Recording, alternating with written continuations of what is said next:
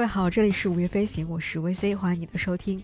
今天呢，是我们一年一度的传统节目，和于老师聊个天。那今年呢，啊，我在二零二二年的十二月十五号，本来呢，我们是约好在晚上一起远程聊个天的，结果呢，我在早上的时候就收到了他的微信，说他有可能。嗯，即将进入到一个阳性感染者的状态，所以呢，在这样的极限边缘，我们就临时的把录制的时间改成了他给我发微信之后的十分钟，聊了聊我们这个坎坷复杂、纠结的二零二二年。欢迎你在二零二二年这最后一个动荡不安的月份里面，找一个舒服的位置，为自己准备一杯热咖啡或一杯热茶、热牛奶，啊，听我们一起。来展开一次炉边谈话。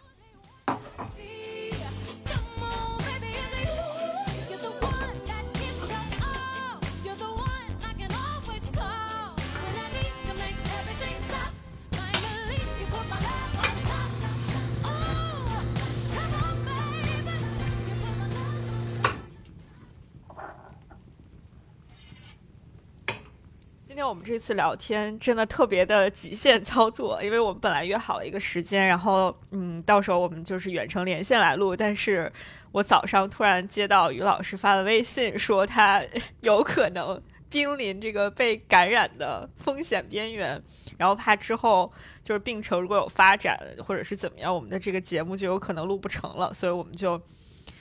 嗯，立刻马上十分钟以内开始打开了这个微信聊天，然后开始录制我们本期节目。然后在这首先希望于老师能够平安度过接下来的危机。我觉得刚才我跟于老师就是在前面对的时候也说，我们这次聊天也是一种始于极限的对话，就和我们今天可能聊天的很多要分享的内容是就非常的呼应了。然后我们今天按照往年的惯例，其实一年一度跟于老师聊天的，好像都是来回顾一下，比如说我们这一年啊过得怎么样，然后经历了哪些很重要的事情，或者是。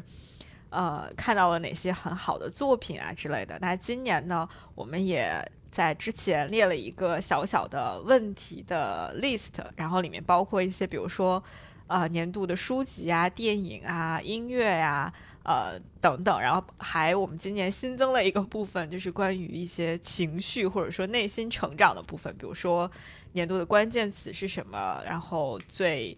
呃，年度的情绪是怎么样的？还有一些很让自己印象很深刻的一些重要的时刻啊，等等。然后我们今天就一一在节目当中跟大家来分享一下吧。就是回顾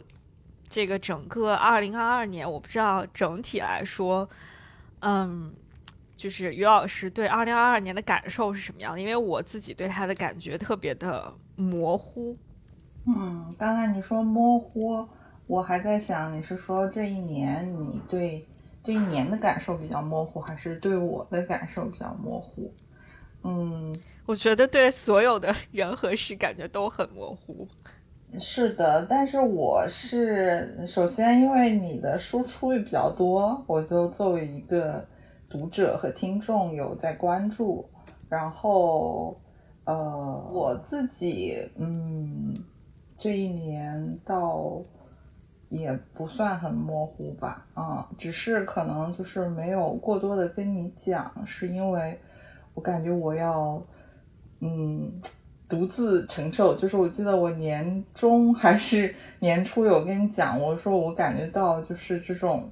自我的那种美，自我的那种意识有渗透到每一个细胞里的那种感觉，嗯，其实那那个说法肯定是当时处在某一种心情里。它是，嗯，可能也就转瞬即逝的，但是确实后面我整体上就是想要自己去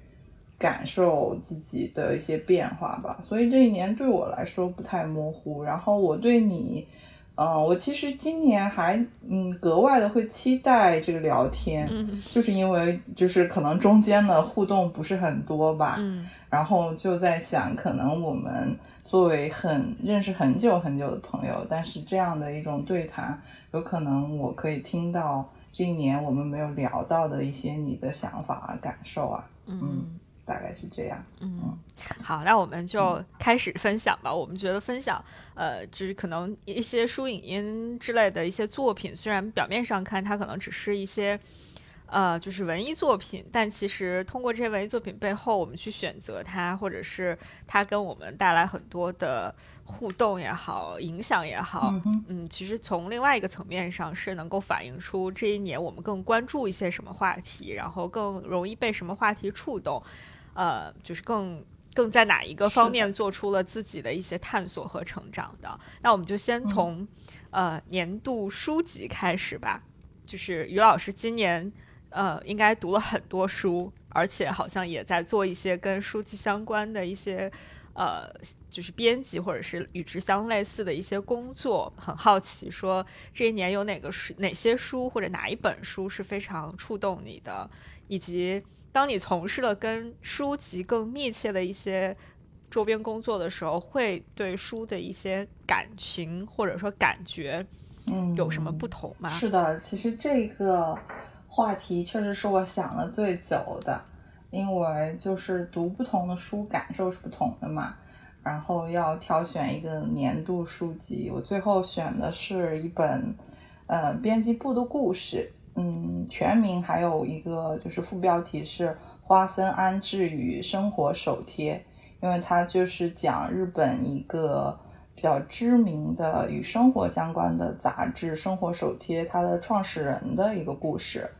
嗯，我记得我当时是在杭州的线上的那个图书馆借的书，因为就是今年从事了跟图书相关的工作，想看一些呃出版行业的书吧。然后这个书的封面上是一个素描的手绘画，就是一个戴着眼镜，我以为是一个很慈祥的老奶奶，就以为是那种很治愈的日系的那种呃一个陈述的一个作品吧。结果，结果他是一个留着娃娃头的大叔，然后脾气非常火爆。他有个外号叫做“银座哥斯拉”，就是那种很咆哮。就是他，就是你刚开始看这个书的时候，就记录他日常开选题会和就是跟同事沟通工作，就是非常的冷酷决绝的一些话术，就还蛮窒息的。但是后面就是。就很快，有一天晚上打开这个书，睡前然后就看完了。因为就是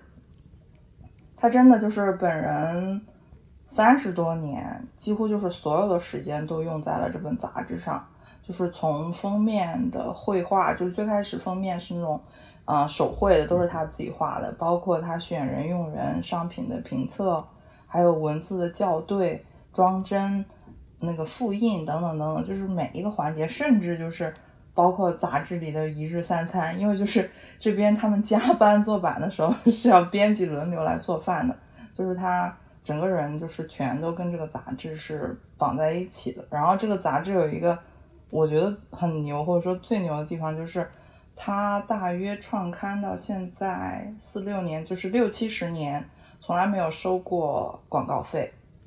就是全全都是通过内容来变成销量，这是它唯一的收入。这个在内容创内容行业，就是是就是还是蛮特别，或者说很牛很牛的一个点。然后他有一个比喻，他是说，如果你翻杂志的时候忽然跳出广告，他感觉就像有人穿着鞋子踩在你家的榻榻米上，就是做了这么一个比喻。然后他去世也是就是。呃，前一天就是在校稿子的时候，他说啊，我真的太累了，我第二天想休息一下，然后他就去世了。就就是嗯，怎么讲？就是这本书最终选择它的原因是我在豆瓣上翻了一下我这一年读书的 list，我想来想去，就是它还是非常有代表性，很代表今年的。就是它既给我一种。敬畏之心吧，就是他让我看到了我和这一类出版人的差距，就是他这种极致的敬业的态度，所以你就会觉得这个行业还是值得你保持一种呃认真和敬畏的态度去做的。再一个就是，虽然你可能没有他这么天才和极致，但是你可以去靠近这种这种这种态度吧，所以就最后列了这本书。就这种感觉。嗯。我刚才特意去看，去豆瓣上查了一下这本书的封面，的确就看起来很像是一个那种我们我们印象中六七十年代的老年女性知识分子真的那个头像超有个性。嗯，今天不展开讲，总之她非常有个性。其实我觉得这样的人，但听你听你刚才的描述，就感觉她好像像一个类似于宫崎骏那样的那样的人。就是比如说，可能他对人很严厉，但是他对自己的作品有非常高的要求，然后他对下属也很，就是既有很苛刻的一面，然后又有他自己很有人格魅力的一面。而且你刚才提到说他们会就需要编辑自己来做饭什么的，就感觉好像也是类似于一个小的工作室那样的性质，并不是我们传统意义上的出版公司的那种是就是什么什么会社的那样的一种工作。对，就完全是他的一言堂。嗯，就是这样，就是永远独裁，永远严苛，永远一言堂。然后那个作者，作者就说学到了很多，但是眼泪也是 双倍的分量，就是就是这样。嗯，对我我觉得这种工作氛围可能在今天我们的这种讨论的语境里面，好像就是是一种很。容易陷入到某种社会批判里面去的，包括它的这种就是生产方式和它的，就我们现在经常会说变现方式。比如说你提到它不会有广告，但它的唯一变现方式可能就是通过订阅和销售是它的唯一变现渠道。这在我们。好像新媒体时代是一件不可想象的事情，就觉得这怎么可能能赚到钱？甚至大家会觉得，那你可不是得标题党啊，就是疯狂的，就是蹭流量啊，蹭热点啊。它其实不是，它这里面就是也有一些细节描述，就比如说，因为他们是一种面向家庭用户的生活类的杂志嘛，比如说他们做一些袜子的测评，他们就会买各种各种的材料。然后用几个月的时间让大家穿，逐一的去测试，包括后来就是这个杂志逐渐名气越来越大，嗯，涉猎的品类越来越多，比如说相机啊、电饭煲啊，还有小的那些火柴呀、铅笔，还有一些什么透明胶棒，就是它会有一些插图，就是它那个工作室里可能有大几十个电饭煲，就是这些他们都是自费购买的，然后就是非常认真的测评。看的时候，我也很怀疑这样做的价值和意义吧，因为你就觉得好像现在很多东西，你只要把品牌设计的很光鲜，有一套就是很棒的视觉的这种体验，再做一些营销，好像这个是它呃被我们购买的一个很重要的原因吧。而真的是因为它本身足够的精致和就是实用才会这样吗？所以就是嗯。他就是带着这种怀疑去看，然后看了之后就是就是，所以我说就是他会让我感觉就是，嗯，比如说曾经你也觉得你做这些内容也嗯蛮投入蛮认真的，但会觉得和这样的存在还是会有差距，所以在现在日常做书做稿子的时候，我会感觉还是会更接近这样的认真一点。至于说他到底会怎么样，我觉得就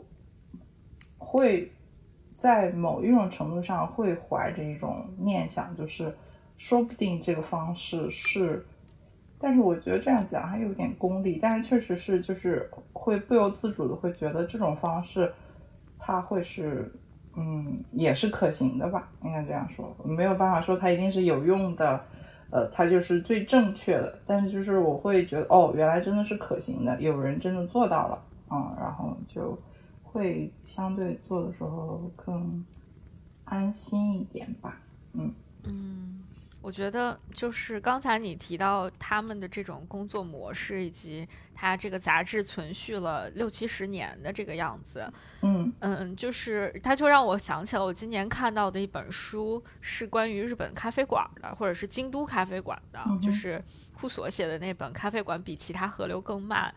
嗯，我当时看那本书的时候，好像有很多部分是跟你刚才提到的有很多相似的感觉的，就是。就日本的很多咖啡馆，呃，它其实也是，就是可能都是很多是那种百年老店，就是这家店可能开了很久很久，然后它也不会提供什么像我们现在咖啡馆非常流行的做一些什么特调，然后做一些奇奇怪怪的新鲜的这个这个这个样式，但它就是只做那么几种。或者说他只做手冲咖啡，然后他可能只是在豆子的选择上会就是跟随着时代的变化做出一些细微的调整，但整体上来说，可能他的早餐那种什么煎吐司什么的，几百就是呃一百多年来都没什么太多的太多的变化。然后库索其实就是去走访了一些这样的店，呃，就是呃后来其实我还很机缘巧合的，就是认识了就是库索这本书的编辑。然后我就跟他当时提到说，那为什么我们不能在中国做一个这样的，就是比如说咖啡店的走访？嗯哼，嗯，那就因为中国，嗯，比如北京、上海这样的城市，其实最近的十年可能有非常多的咖啡馆。呃，就是开始逐步的兴起，那其实他们背后的故事可能也是值得去讲一讲的。然后当时编辑跟我说了一个话，我觉得特别的，是我之前从来没有想过的，或者没有太深入去想的一件事情。他说：“但是你没发现，就是中国的咖啡馆是可能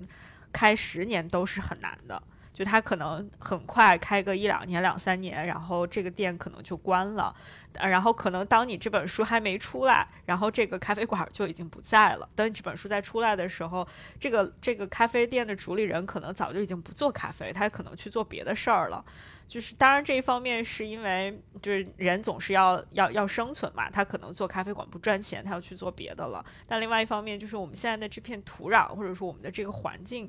是没有给这样的一些，就是想要很纯粹的做一件事情，或者说像呃日本这种秉承着某种匠人精神去做事的人，给他以生存空间的，所以。就这个是我之前没有太想过，我只是觉得说，哦，那就是库索去探访京都的咖啡馆，那其实可我们可以效仿说，那我们可以在北京、上海，甚至世界的其他地方去走访咖啡馆，其实不就是在讲一讲咖啡馆背后的主理人的故事嘛？这个也没什么难的。但是如果往深里面去想，就无论是去讲这个京都百年的这种咖啡馆、咖啡馆的传承，还是就你提到的这个编辑部里面一个。一个编辑部的工作室可以做到，就是六七十年坚持这样的一种运营模式。我觉得背后其实是有很多东西，是我们可能单纯作为一个消费者、一个读者或者是一个表面上的观察者，嗯，没有办法去去 get 到它背后的那些东西的。所以，可能这样的一些书才是更有价值、更值得就是被书写出来的。我觉得这个可能是我今年就是获得的一个新的思考一些事情的角度吧。我我我我不知道是不是跟日本这个国家的民族性也有关，就是比如说今年偶尔看几场世界杯的球赛，就是日本人也踢得非常的拼命和竭尽全力，嗯，就。就是就有那种一生悬命的感觉，对，就是那种很热血、很中二的那种东西在。嗯，就我个人其实，嗯，只是说，我就比如说，我们接下来会聊聊的一个话题，就是说，比如说你本年度什么最坚定的时刻啊什么的，我想来想去还是没有。就是我本来想写几个，就是觉得跟图书相关的时刻。但是这个事情，因为他现在确实是，嗯，相对的收入是比较少的，我不是很确定这个事情我会坚持多久，啊，所以就格外的觉得这样的人的存在，我不知道是社会真的缺乏了这样的土壤，还是本身无论在什么样的社会和国家和年代能做到这样的人就是非常极少数，这个我没有答案，但是确实是。这本书带给我的感受就是有这样活生生，它不是虚拟的一个小说，它是一个真人，他也真的做到了这样的事情。最起码今年看到这本书和现在到现在为止，我在做图书这件事情的时候，想到这样的人和事，我都会觉得会多一分就是动力吧。嗯嗯。其实刚刚说到这个，我就觉得可以很，就是让我马上想到了我跟大家想要分享的那本书。就是上野千鹤子和铃木良美的这种书信对谈，就这种在我们今天发微信、发短信这种即时通讯如此发达的状况之下，然后呃，这个呃铃木良美和上野千鹤子这两个就是所谓的社会学家或者说女性主义的研究者，选择用这种每月进行一次书信往来的方式去探讨，我觉得他们做这种选择是是经过很深刻的考虑的。我我甚至觉得这样的一些就是十二次这样的往返，一年的讨论是比，呃，大家去开一个座谈会，或者说我们去在网上进行一次网络直播，呃，要更更有意义，或者说更值得被留存下来的。这个里面其实就涉及到了，嗯，你对一个话题，如果我们只是这种面对面的对谈，或者说通过及时的线上聊天的这种方式。嗯，有很多东西可能是你没没有办法能够更精确的去表达，或者说更深层的去挖掘自己内心的一些想法的。所以，当我读到就是呃他们两个的这个对谈收录成册的这个书叫《始于极限》的时候，嗯，就这个书应该说是我今年整个这一年在阅读的体验上最强烈的一本书。那这本书就是带给我的这种。复杂的感受，我我我仔细的去想了一下，大概就是其实是分为两个部分的。第一个部分是一种很让我觉得很震惊和意外的部分，然后另外一部分就是他很熟悉，然后让我觉得自己被理解，甚至还有一点点心酸的部分。这个部分其实跟他讨论的话题也是密切相关的。在这本书里面，因为他们是每月进行一次对谈嘛，就是每月写给彼此写一封信。然后就一年十二个月，就十二个话题，而且这十二个话题很有意思，就是前六个话题带给我的更多的是震撼，然后后六个话题让我觉得是熟悉的，因为前六个话题讨论的是，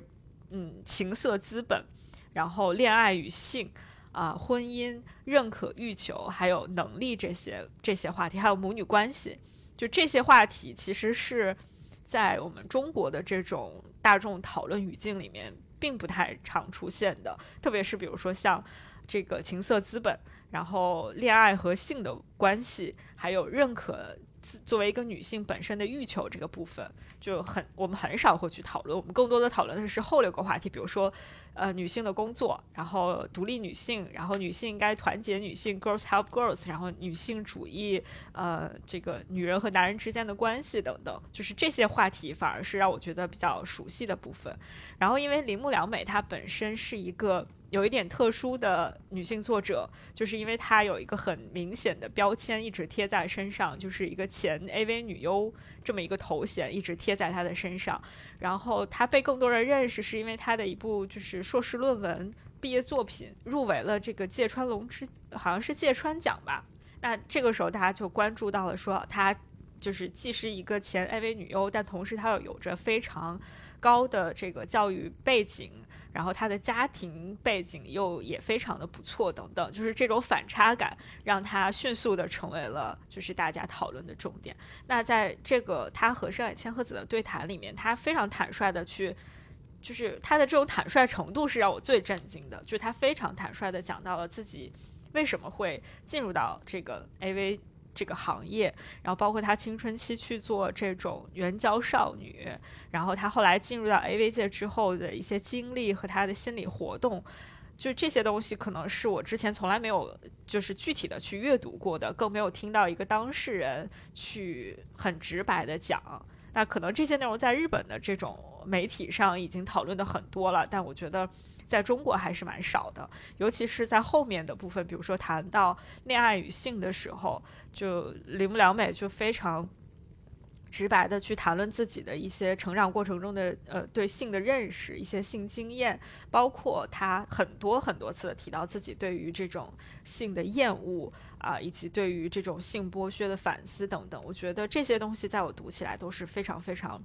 有冲击性的部分。但是就是这个是我在。第一次初读这本书的时候，让我最震撼的部分。但第二次，在我就准备这期节目的时候，我再回头去读这些内容，其实它可它带来的冲击就已经没有那么强了，反而让我觉得更受到冲击的是上野千鹤子给他的回信，就是你能够看到，当一个就是这样的一个好像在更上了年纪的一些女性，呃，就是回头去看这么一个就是在经历了迷茫的青春期、混乱的这个二十多岁，对于很多的这种性和爱，然后包括情色资本，有着很深的绝望的这么一个年轻人来给。他来给上野千鹤子去诉说自己的一些感受的时候，上野千鹤子的那个回应是让我觉得更很包容，然后包括也很很有，就是嗯很幽默，然后又很有宽容度，同时又很有自己的见识的那样一种回应。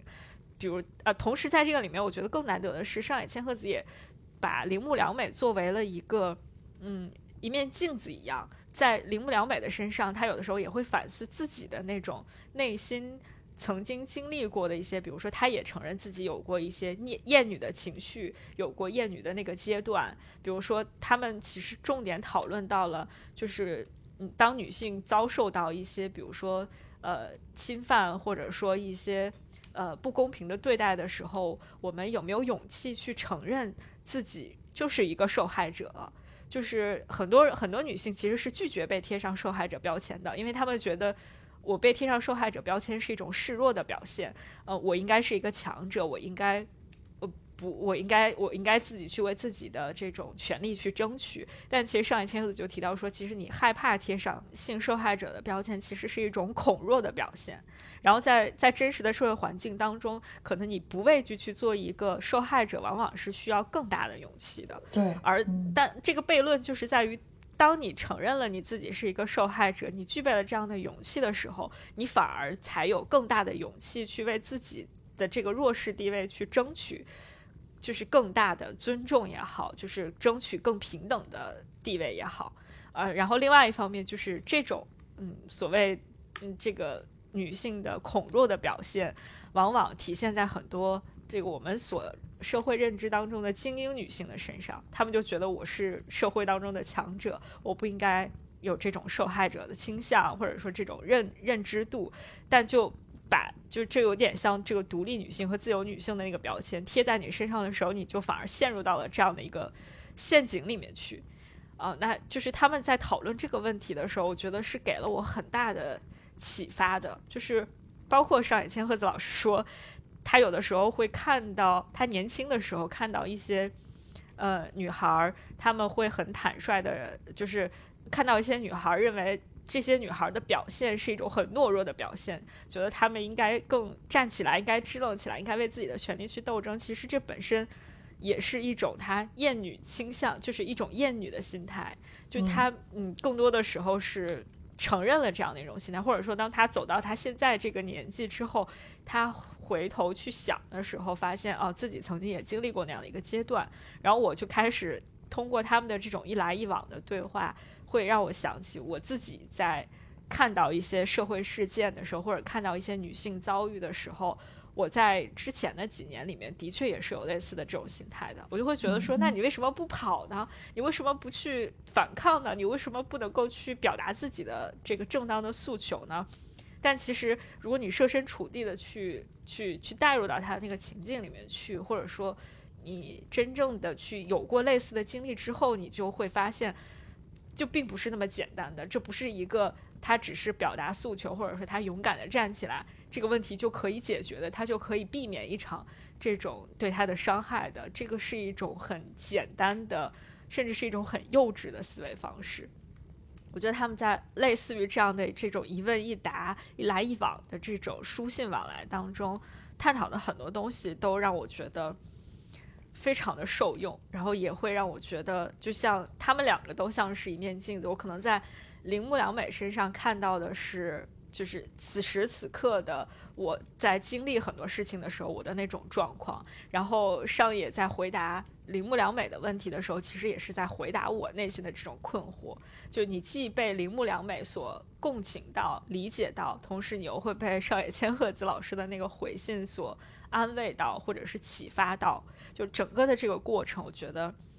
就特别好。是我记得我读这个书的时候，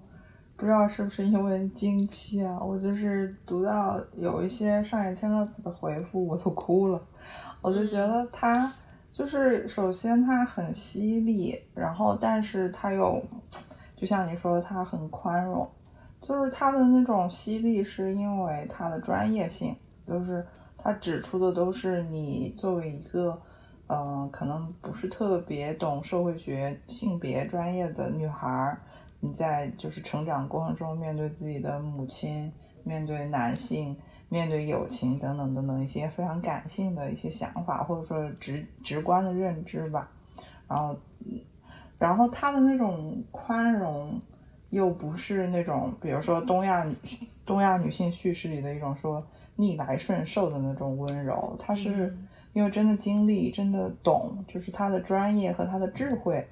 让他可以做到如此的包容，就是就是这这种这种智慧，这种闪闪发光的智慧，就是会觉得，就是作为一个女性来说，我记得我当时看完，我也写了一个评论吧，我就是说。希望每一个铃木良美都会遇到上野千鹤子，就是铃木良美，她是一种，就是可以抽象成一种代表性正在经历一些性别困惑和人生困惑的人，但是上野千鹤子就是她本人，就是她不是上野千鹤子们，就是她是经历了这么多之后，她的专业和她的阅历，就是她的那些发言，就是。他还能如此的真情，我记得有一张回复就是能力那一张吧，就是他就是说，就是那个大概是铃木良美，就是说，嗯，作为嗯 AV 女优的那种被怜爱和作为精英女性的那种被尊重，大概是这两个方向。他说这个我都想要，然后，然后那个上野千鹤子就回复说，他。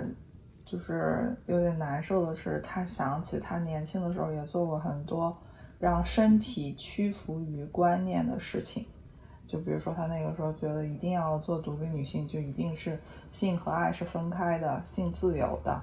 等等等等。其实有的时候也是观念先行的。他说，其实身体和观念都是很脆弱的易碎品，如果受了伤，就是他最后他说，谁是一开始就那么。坚硬或者说强大呢，就是因为受过很多这样的身体上的伤害和观念上的损害吧，才会逐渐变得这么睿智、这么宽容吧。所以我就读到那儿，我就觉得，就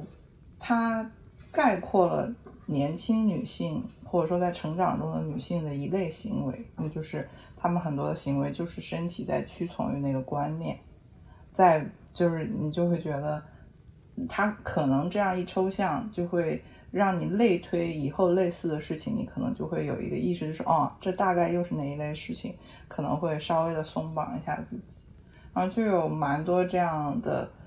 部分的，包括比如说他就是说，呃，铃木良美就是我有很多朋友他都结婚啦，就是我自己单身啊怎么样，他就是说。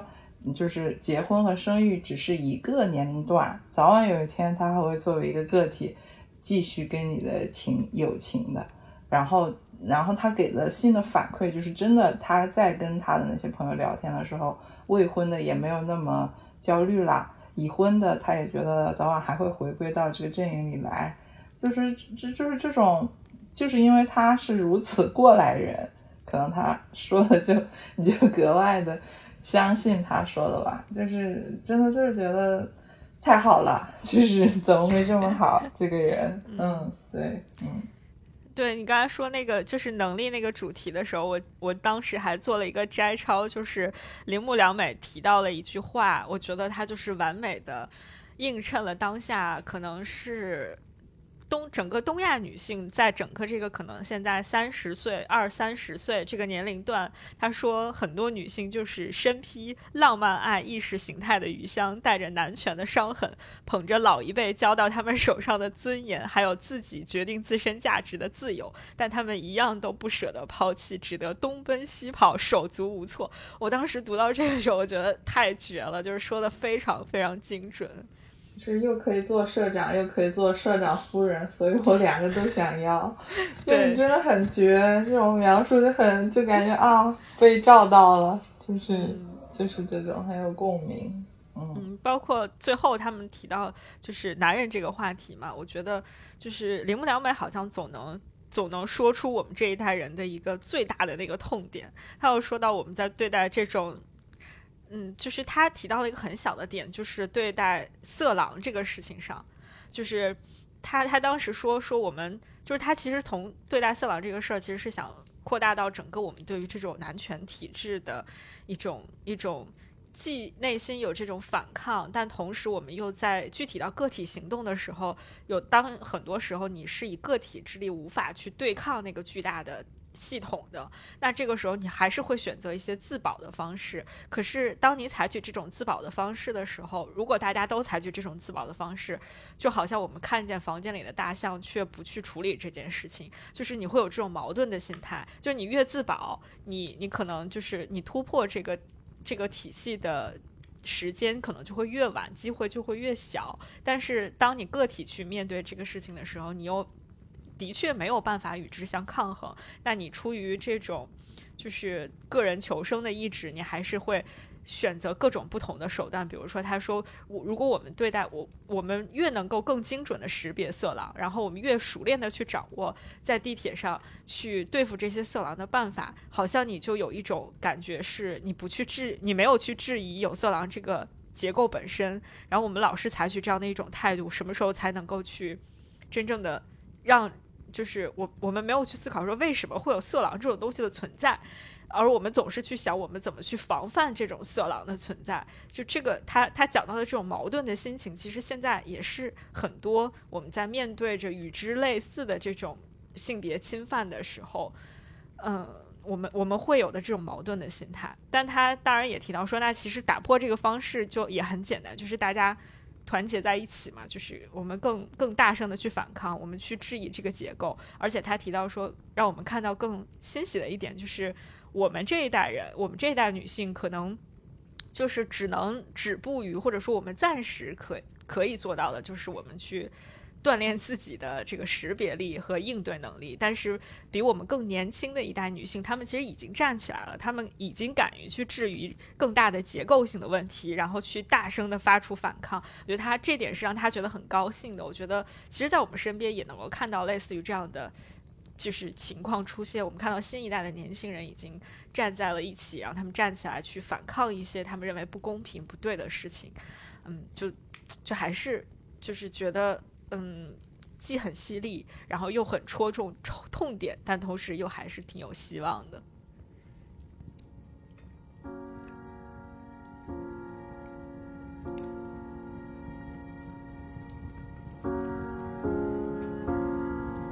I gave up everything.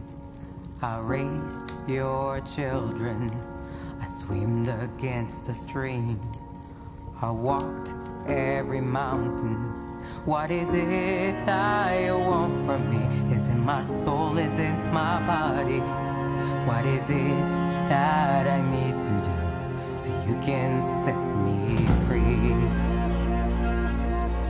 I am your daughter, your wife and a mother. I am your sister, I am your lover. I am your daughter, your wife and a mother. I am no quitter, I am a fighter. I want the power that you took away from me.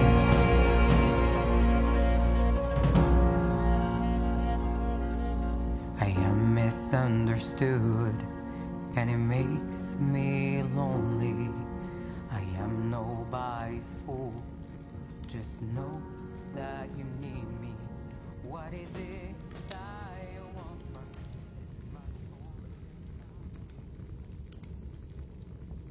就进入到下一个，呃，就是年度的电影或电视剧吧。就是今年你看了，呃，很多这种影视作品里面有哪个让你觉得很值得，呃，被标注在二零二二年这个时间点上的吗？其实我今年看电影没有特别多，是后期会会看，所以我今推荐分享的是非常近期看的侯麦的《四季故事》，你应该也有看到我在朋友圈，沉浸到了侯麦美学中，不吝赞美，就觉得太好了，太快乐了。就是这四部电影就是春夏秋冬嘛，春天的故事，夏天的故事。然后其中冬天和夏天，我个人觉得偏爱情向吧，就是冬天是一个女生和三个男生的故事，夏天是一个男孩和三个女孩的故事。然后春秋我是更喜欢一些，它我觉得它也更有更多的内容是偏女性之间的这种友情啊，还有就是女性的自我探索吧。就是怎么说呢？就是这些电影中的这种女性角色的塑造，就是我觉得很有声有色。虽然她们也有一些就是非常日常的那种痛苦啊、挣扎、迷茫啊，但是就是我觉得很有主见，就是就是一种更平等的性别叙事吧，应该说，就不是那种东方，哎，东亚叙事里的那种，就是或者是。很圣母逆来顺受委曲求全，要么就是什么大女主爽文什么什么的，就都不是。他们就是很很在意我是谁，我想要的是什么。当然有很多台词也非常劲爆啊，就是就是 就是嗯。然后这个片子，因为它应该都是在巴黎发生的，而且嗯，就是那种很居家的正常的那种，就是走路啊、上班啊、吃饭啊。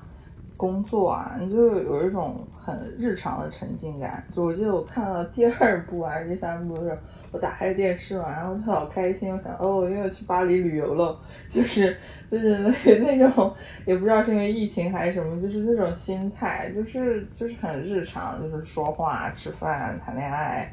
争吵，然后什么的，所以就是很放松的一个观影体验。然后又有非常生动的女性形象，我也有一些就是春秋的女性形象也带给了我一些思考吧。然后导演也是，我觉得又是一个可能不知道，就是他拍这个电影的时候，拍第一部的时候已经七十岁了，就拍到第四部《秋天故事》已经七十八岁了。哇，我真的觉得。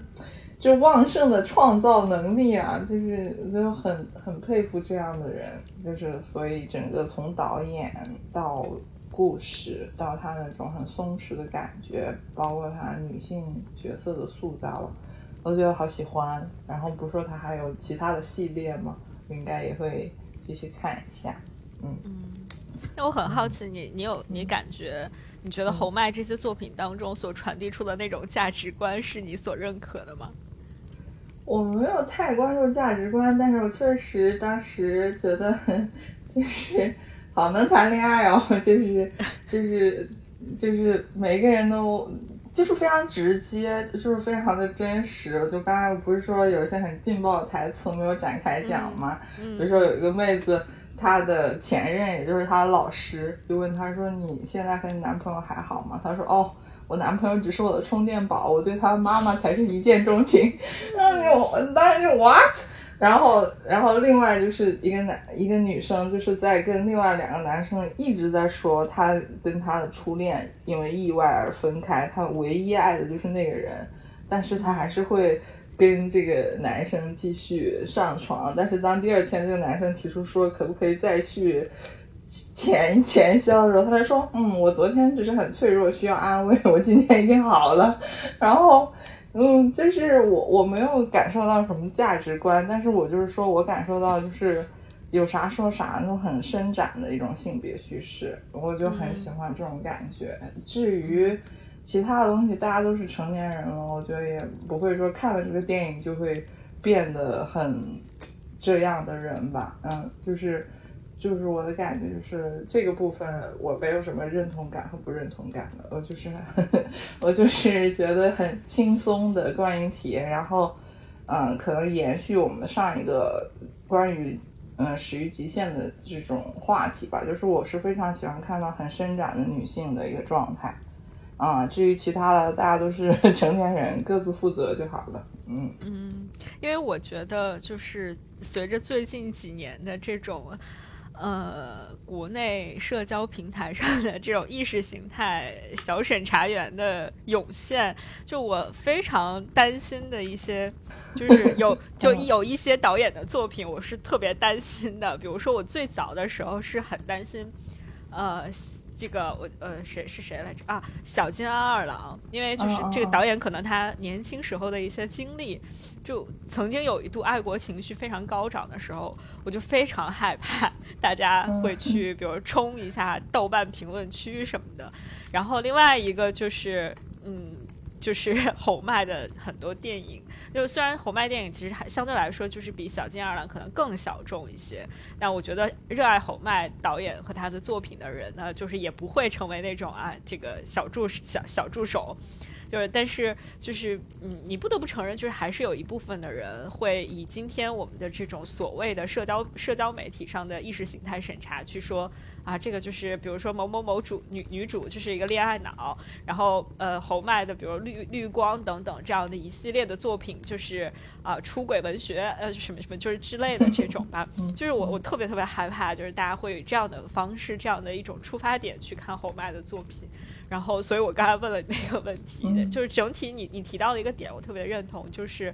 在侯麦作品当中那种人和自己的这种欲望的和谐共处，是我觉得就非常让人看了之后觉得很舒服的一个点。就或者说，你你感受到了你作为一个真实的人，他所他他所存在的这种正当合理性和一种被别人认同的感觉。就特别是当你提到说啊，就是当你知道这是侯麦在很几十年前，然后当他人生已经进入到了七十岁之后的时候，还能够拍出这样的作品的时候，你真的会觉得很很赞叹。然后这个其实也让我想到了我最近看的一个就是电影，它其实是一个翻拍电影了，就是呃那个叫什么啊查泰莱夫人的情人，就是这个其实是一个很。古早的这种爱情经典作品了，就它也一度因为它里面的大尺度的描写，或者是这种呃意识形态的就这种爱情观念的与主流的相相左，然后被大家啊什么曾经在古典就是很很早之前被大家认为它是一个禁书什么之类的，然后最近在今年的时候，它又被重新翻拍了一次。其实，嗯，我我单独去看，如果你单独从一个呃，影影像的叙事文本的角度，或者说它的就是各个方面，你去看，其实它这这个电影没有什么特别让你觉得很过分出彩的地方，就它只是一个对原小说情节的，就是很正常的一个改编，然后只不过新的服化道和这种摄影技术的提升，会让它的画面看起来很美。但是我我在二零二二年。的经历了这个三年的这种被压抑或者说被困住的这个，你过了三年非常不正常的生活，然后你看到在这个《查泰莱夫人的情人》这个电影里面那种非常自由奔放的呃这种情色场景的时候，就是你 会感受到一种人性被得到了尊重的感觉，就是特别里面他们有几场戏是非常大尺度的，就是在。就是两个人裸体在森林中，在大雨里面去去奔跑的那个场景，就真的让你觉得啊，就是好像人类回到了伊甸园的那样的一个情景。然后你不会让呃，而且据说他的这个导演好像是一个女性导演，就是女女导演在拍这段这个很多情爱场场面的处理的时候，就不会把它拍得很色情，就反而会让你感受到那种。嗯，嗯人之为人的一些很美妙的那种最原始的感受，就是他这些部分，就是那种人的自由，对那种挣脱，那种挣脱了所有的束缚，然后自由自在奔跑的那个感觉，真的太好了。我就觉得，就是人坐牢坐久的时候，确实会忘了正常的生活是什么样。所以当你看到类似于这样的，就是对人性尊重的片子的时候，就会很开很开心。或者是你会觉得啊，至少还在这个世界上还有一些人是正常人，你觉得啊挺好的。是的，我让我想起了在哪看的，可能是一个段子，好像是诺兰的吧，就是说啊，应该不是诺兰，就是那个经常拍一些库里克还是昆汀，我有点忘了。反正就是说他小时候就喜欢看一些很血腥的电影，然后就是说他。他嗯，好像是他，别人问他妈妈，还是他问他妈妈说我不看一些电影，你会介意吗？他说孩子，那只是电影，又不是新闻。对，就我觉得就是这种艺术的再再创造吧，嗯。嗯，很伸展。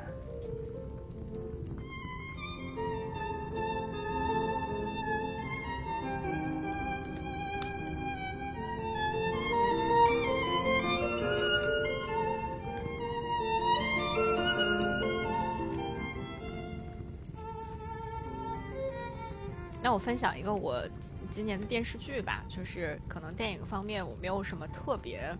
或者说我看我今年看的电影，就除了《查泰莱夫人的情人》这部电影之外，其他电影都太沉重了，我也不太想去分享了，就是就是只能徒增这个这种这种很荒谬的情绪吧。我觉得就分享一下今年的这个电视剧吧。我觉得呃，今年有一部对我来说非常重要的电视剧完结了，就是那个。呃，傲骨之战，The Good Fight，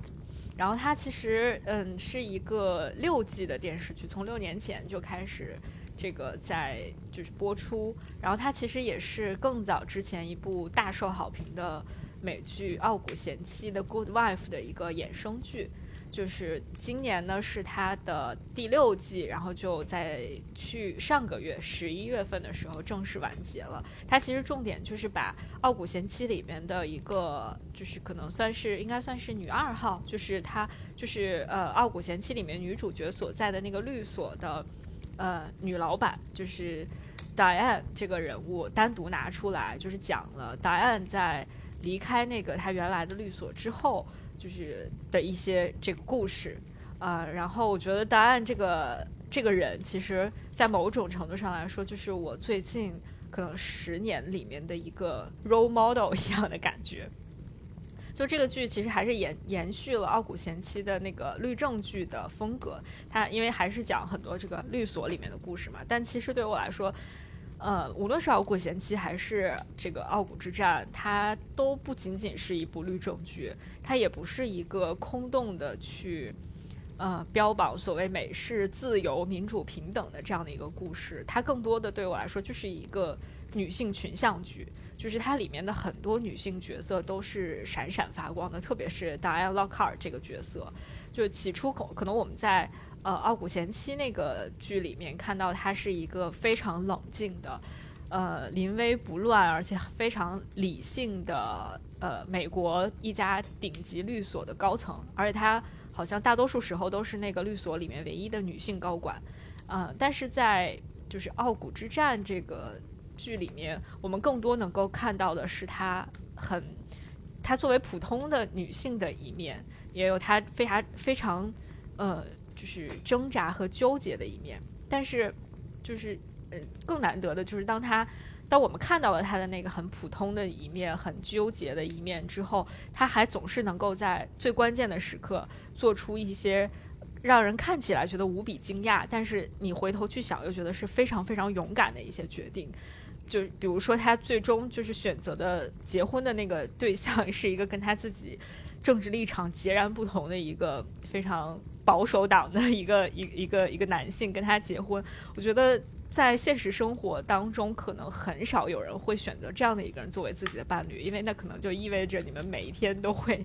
经历各种各样的这种争吵，或者是就是肯定是一个非常让人觉得很耗耗费精力的这样的一个一个过程吧。嗯。然后就是我整个这个傲骨之战，因为它是从六年前开始更新的嘛。六年前当时的美国和整个世界的状况还没有像现在这么糟糕。然后在这六年里面呢，就是美国也经历了，比如特朗普当选，比如到第六、第五、第六季的时候，这个世界更疯了。然后，嗯。就是戴安，其实整个人也已经快要疯了。他，我记得他在好像第二季的时候，后来还有人专门截了图，就说戴安在第二季的时候，他有一次在跟另外一个人对话的过程中，他说：“我知道现在世界已经疯了，但是只要我自己的那个小的天地还是正常的，我觉得就可以。”但是到了第六季的时候，他发现这件事情已经不可能了，就是他。嗯，在第六季的时候，他所在的那个律所的楼下，每天都在有各种各样大型的游行示威。他每天上班的时候，楼下就会不断的响起警车的声音，然后人群轰这个轰闹或者是大喊大叫的声音，还有催泪弹的声音。甚至有人从他那个就是他所在的那个律所的楼顶，就是从跳楼了，然后就在他的窗窗户的前面，就在他办公室大的那个玻璃窗的前面直接掉了下去。然后每天还会有一些鸽子噼里啪啦撞死在他的玻璃上。然后他后来因为所在的这个律所是一个黑人律所，呃，就还不断的会受到各种各样的死亡威胁，有人往他们电梯里扔假的手榴弹。有人给他们寄各种各样的这个威胁的信件，包括整个美国发生了重要的事情，就是那个罗伊诉韦德案被推翻了，好像整个世界就发生了天翻地覆的变化。然后在这样的情况下，他自己的那片小天地，就是也随之破碎了。那是不可能，就是他已经不可能再拥有一个属于自己的这个岁月安好的小天地了。然后他，他就是做了各种各样的努力之后，发现还是，还是就是没有办法去。去让自己的精神状态维持一个比较稳定的状态，所以他又去看了心理医生。他在跟心理医生聊天的过程当中，他做了一个特别形象的比喻。他说：“我就像是那个被被人养在家里面的那个轮，就是不断在那个轮上跑的那个小老鼠一样。我我现在已经太累了，我真的跑不动了。然后他要去接受心理治疗，然后甚至去尝试了一种这个实验性质的注射治疗的方式，就是他好像打一种什么针。”然后这个治疗会带来某种就是置换的那种效果，就可以让你短暂的进入到另外一个世界里面去，然后可能一个小时之后就让你神清气爽的回到现实生活当中，能够稍微的正常一点生活。但是很快这种治疗也无效了，就是你也没有办法继续下去了，因为各种各样的原因，就可能会影响到他的日常的这个律师职业，所以他就也只能终止这个治疗。然后我觉得答案所经历的所有的这些事情，就跟我们的现实特别的契合。就是可能过去我们也觉得说，甚至今天我觉得，嗯，很多人都还抱有着这种想法，就是，嗯，外面的政治世界和我是没有什么关系的，就是国家大事也好，世界大局也好，跟我没有什么关系。我只要我的小世界还还完好，我还能够拥有自己的美好小世界就已经可以了。但其实。我们面临的残酷的现实就是不存在小世界了，你的大世界正在全面的入侵到你的工作、你的生活、你的内心，甚至你的潜意识。我我我记得就很多人会说自己做梦的时候会梦到哦，我是不是核酸变阳性了？我是不是就是要要去被拉去隔离了什么的？就是你会发现，当你不关心这些的时候，你是根本无法做到真正不关心的。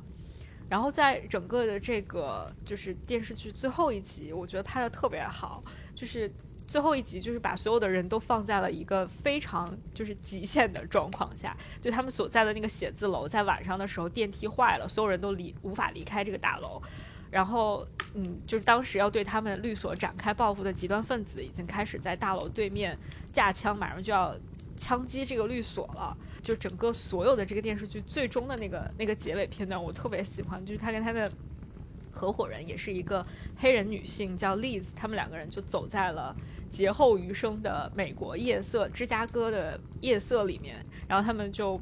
看着自己的这个曾经寄托了无数信仰理想的那个律所，然后就其实是很复杂的那种心情，他们就说：“你看，我们奋斗了这么多年。”我们当年想要极力避免的一切很最糟糕的事情还是发生了，甚至比我们想象当中更糟糕的发生了。然后就是答案就其实还是挺失望的。然后他的合伙人栗子就跟他说，并不是啊，就是一切还会更糟糕的。他说就是就是这个世界会 shitter and shitter，就是会一山更比一山低，就会更越来越屎。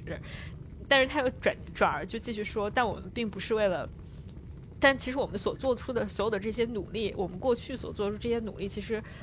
都不是为了说一个国家，或者说为了一个社会去努力的。我们当然也为了那个努力，但是其实我们归根结底，我们是为了那些我们代理过的人。然后接下来他就说出了一系列的名字，他就这些他们代理过的当事人的名字。他说，当没有在没有人愿意代理他们的情况之下，是你是答案和像答案一样的这样的一些。律师为他们争取到了自己的一些权利，所以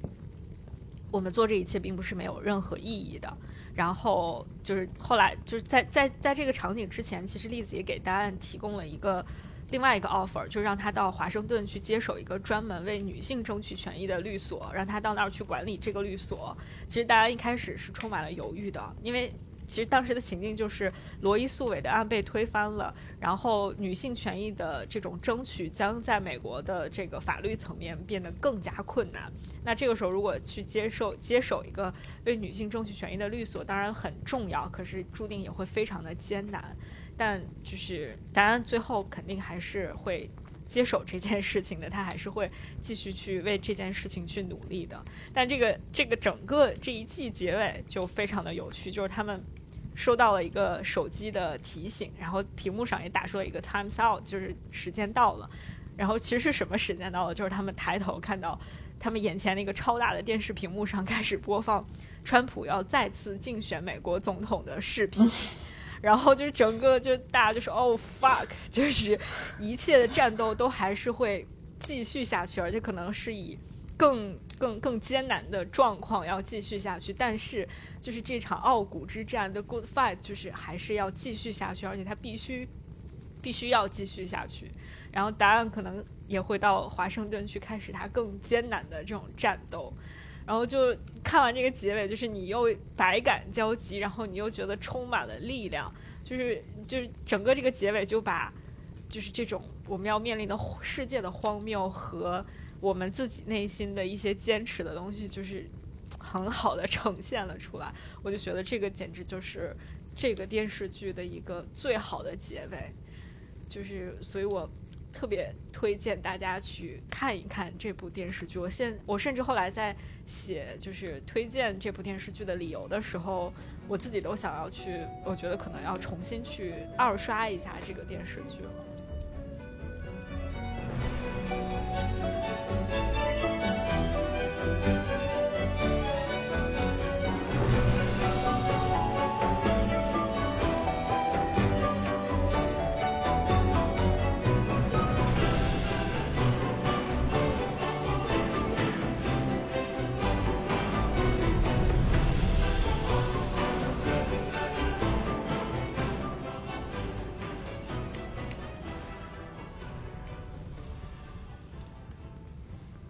好，那我们就是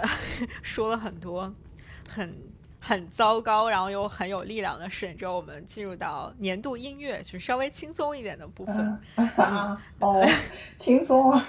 哦，这个音乐显得不轻松，或者说它就是呃，相对来说，音乐这种形式可能会更稍微的让人觉得放松一点了。嗯，我们我们今年新增了一个部分，就是年度音乐，因为我们去年或者往年好像都在讲一些。文艺作品就没有提到音乐这块儿，然后我觉得今年我们可以把音乐加进来。嗯，那于老师的年度音乐是什么？年度音乐是一个台湾的一个黑色幽默电影吧，《大佛普拉斯》的一个插曲，叫《面会菜》。嗯啊，就是用了一些，呃，我没有仔细去看，我我只是今天去整理的时候看，就是他可能用了一些。比较具有台湾特色的乐器，就是它其实是一个纯音乐啦，就是好像用到了什么什么琴，我没有展开去看。就是那个电影，就是就是挺挺暗黑的，就是两个小人物意外的发现了一些官商勾结的事情啊，然后有一些连锁反应啊，然后那个大佛里甚至还藏着一个尸体啊，怎么怎么样，然后其中有一个小人物。就最后也很意外的死亡了，甚至都不太有人记得他。然后里面也有一些很心酸的台词。他说：“这个社会常常在讲公平正义，但是在他们的生活之中，应该是没有这四个字的。毕竟光是要捧饭碗就没有力气，哪有力气去讲那些有的没的？然后就是看完之后就是很唏嘘吧。所以在今年我自己会有一些。”坎坷和挑战的时候，就是有的时候会把车停在路边一个有太阳照的一棵树下面去听，有的时候会在茶园里走路的时候听，有的时候会在湖边听，有时候还会爬上山顶去听，就是 其实是还是有点苦涩的。然后对，所以选年度音乐的时候，也有一些别的歌，就是还有一些。很青少年恋爱的那种歌，就是也有一些很悠扬的歌，但最后就还是选了这个，因为当时那些场景就是非常的空旷孤寂，所以印象就会很深，所以就还是一首有一点，嗯，就是就是会感觉到这种。所谓的，比如说社会阶层啊，很不公平啊，你的这种小透明啊，啊，虽然他用的那个电影用的方式都是很松弛的，没有看起来没有任何血腥、暴力、沉重的部分，哎，反正但是很黑色幽默。对，就是这样。然后当你在日常生活中去感受这首这个音乐的时候，还是会。对，反正就是他，他就是我的年度音乐。嗯 嗯，就我我选择的年度音乐也是来自台湾地区。嗯，就我觉得，呃，就我刚才突然意识到了这一点，就是可能我们想要读一些更，就是更能给我们带来。长远的参考价值的时候，我们好像会望向邻国日本，然后我们在寻求一些对自由的向往和呃人性的一些就是解放的时候，我们会望向遥远的欧洲和美国，然后我们在寻找一些心灵共鸣的时候，然后又会呃看向就是台海地区。你总结的有一点，就是。对，就是好像，嗯，的确能说明一些问题吧。虽然我觉得，呃，那具体能说明什么也不，我们也不太好直讲。但是，但我觉得还是能说明一些问题的。我我今年选的年度音乐是一张专辑，是啊，焦安普的《九五二二》，就或者是大家更熟悉的，他的名字是张悬，就是他今年就是在二零二二年的时候，然后很久违的推出了一张专辑。呃，之所以叫九五二二，其实是因为这个里面的大部分的音乐都是他在一九九五年的时候写的，就在他很小很小，呃，也不是，就是在他很年轻的时候，呃，创作的一些作品，可能当时有一些只写了一半儿，或者是只是放了一个草稿在那个地方，然后在过了这么多年之后，在二零二二年，他决定把这些作品拿出来，可能进行了一些改编，或者是一些。呃，让它变得更完善，然后就把它做成了一张专辑，叫《九五二二》。它里面还请到了很多就是很很棒的词曲创作者来帮他一起来完成，就所以你能看到他的制作阵容还是很强大的。嗯，就是怎么说呢？就是这张专辑应该是今年让我能够觉得，嗯。就给我的内心注入了一些活着的希望的那个、那个、那个音乐专辑吧。就是因为今年也没有没有听到什么特别让人很惊喜的歌，然后也就是可能欧欧美的音乐专辑里面有那么几张，但整体也就还也就那样。然后这这个就是中文或者说就是我我们更熟悉的陪伴我们成长的这样的一批。音乐创作者里面，可能就是安普的这张专辑是给我带来很多力量的。就虽然他没有一个像往往年，比如说，嗯，什么他早期的那些专辑有一个整体的概念，然后由此去创作一系列的歌曲。那这个歌曲这这些里这张九五二二里面的作品可能都是比较零散的。但是把它们放在一起的呈现在你眼前的时候，你还是会有一种，一方面你又觉得，嗯啊，就是。陪我陪伴我们成长的那个人，他还在，啊，然后他呃依然有当年我很喜欢他的时候的那个洒脱，但同时随着时间的推移，随着人的成长，他又变得更平和了一点。但这个平和里面又还依然有那些让人心里很激动的东西。就比如说他，我我在整张专辑里面特别喜欢的一首歌叫做《Silent of Desire》，就是这首歌，就是我在听这首歌的时候，我能够就是像我有一种我当年听《焰火》那首歌的感觉，就可能无论是它的曲风、编曲上面、歌词上面，就是有有有一些类似的地方，但是你能感受到，就是它里面据说这这首歌是他。呃，很多年前去一个就是同志夜店里面，就是玩了一玩了一晚上之后，然后回来创作的一个歌曲，就里面可能也会有很多对于，比如说自由的这种追求、歌颂、向往一些东西放在里面。它里面就是反复的在唱一一一句话，就是 “You are to be shining so bright”，就是你你应该要更闪耀自己，你要更闪耀自己，就是你看到了某一种心里的光的感觉，就是他你你真的会觉得说，我们就是要让自己变得更闪耀，就是会有这种鼓励的感觉。然后整张专辑里面其实也有一些很可爱的歌曲，但更多的就是你会发现，焦安普这个人，或者说，呃，就是有这样的一位音乐创作者，他在经过了二十七年的时间之后，依然可以很洒脱，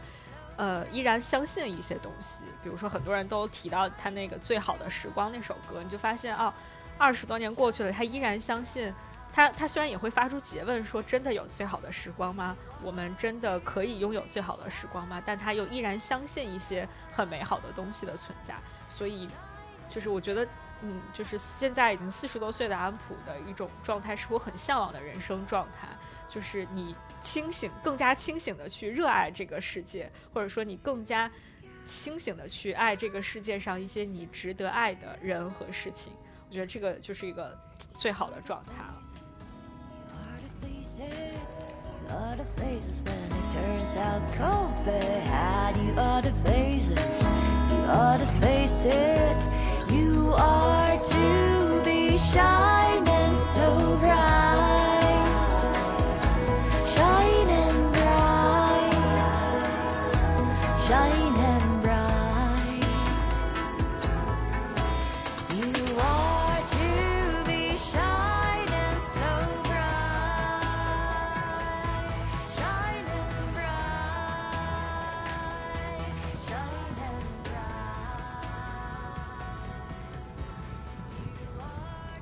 还有一个就是今年的一些年度物品，就是我们具体到生活实体层面，有一些什么年度物品或者是年度的 App，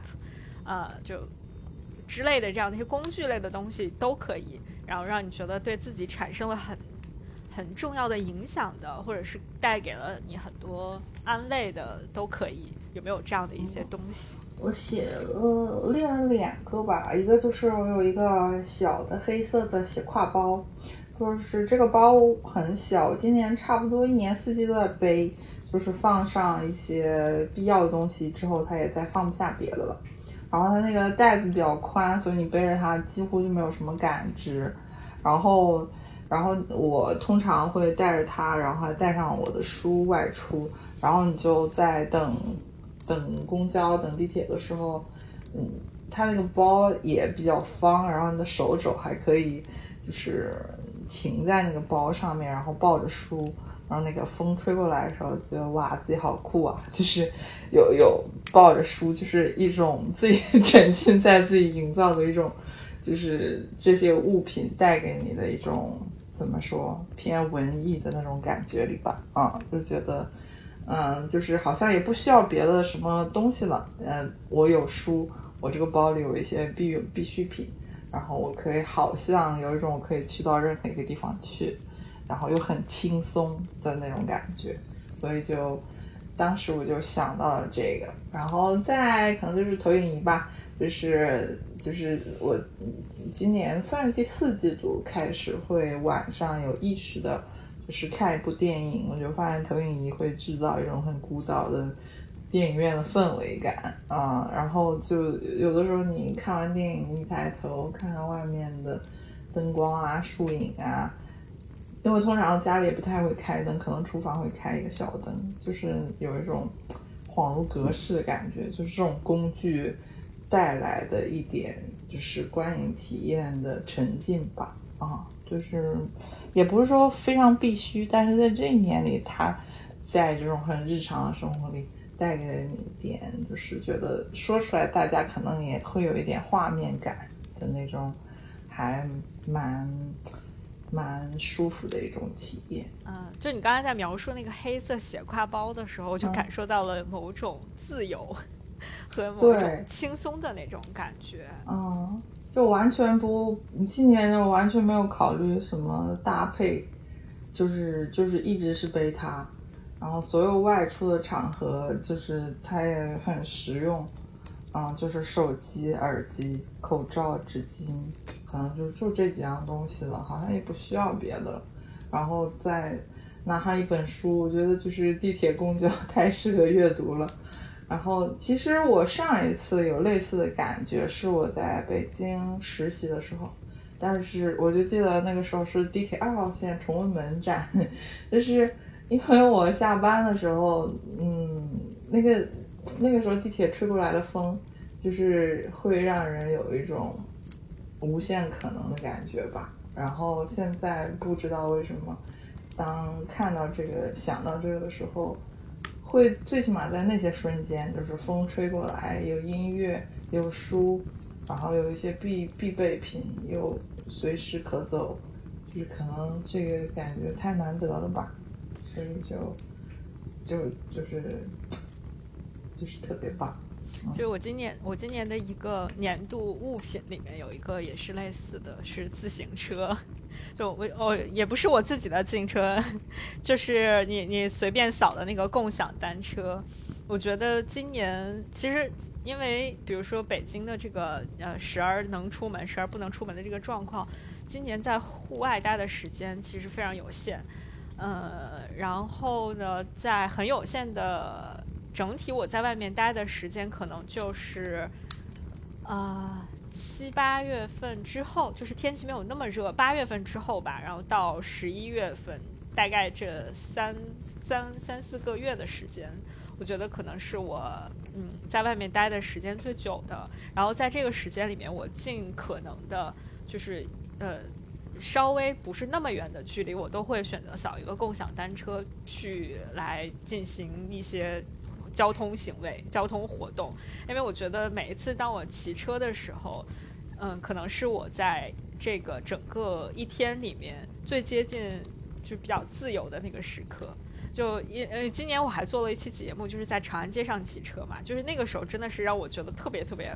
快乐的一次体验，然后在那之后，我就又骑了好几次，可能不一定是天安门广场周围周边这个路线，可能是其他的一些路线，但每次骑车我都觉得特别快乐，所以我甚至考虑就是要不要明年买一辆自行车，就是可以更远的、更好的去骑。但我觉得可能，嗯，也许共享单车会更自由，因为你可以随时选择停下来，然后把它放在路边就可以了。就这个还没有想好，但我觉得自行车是我今年的一个年度好物。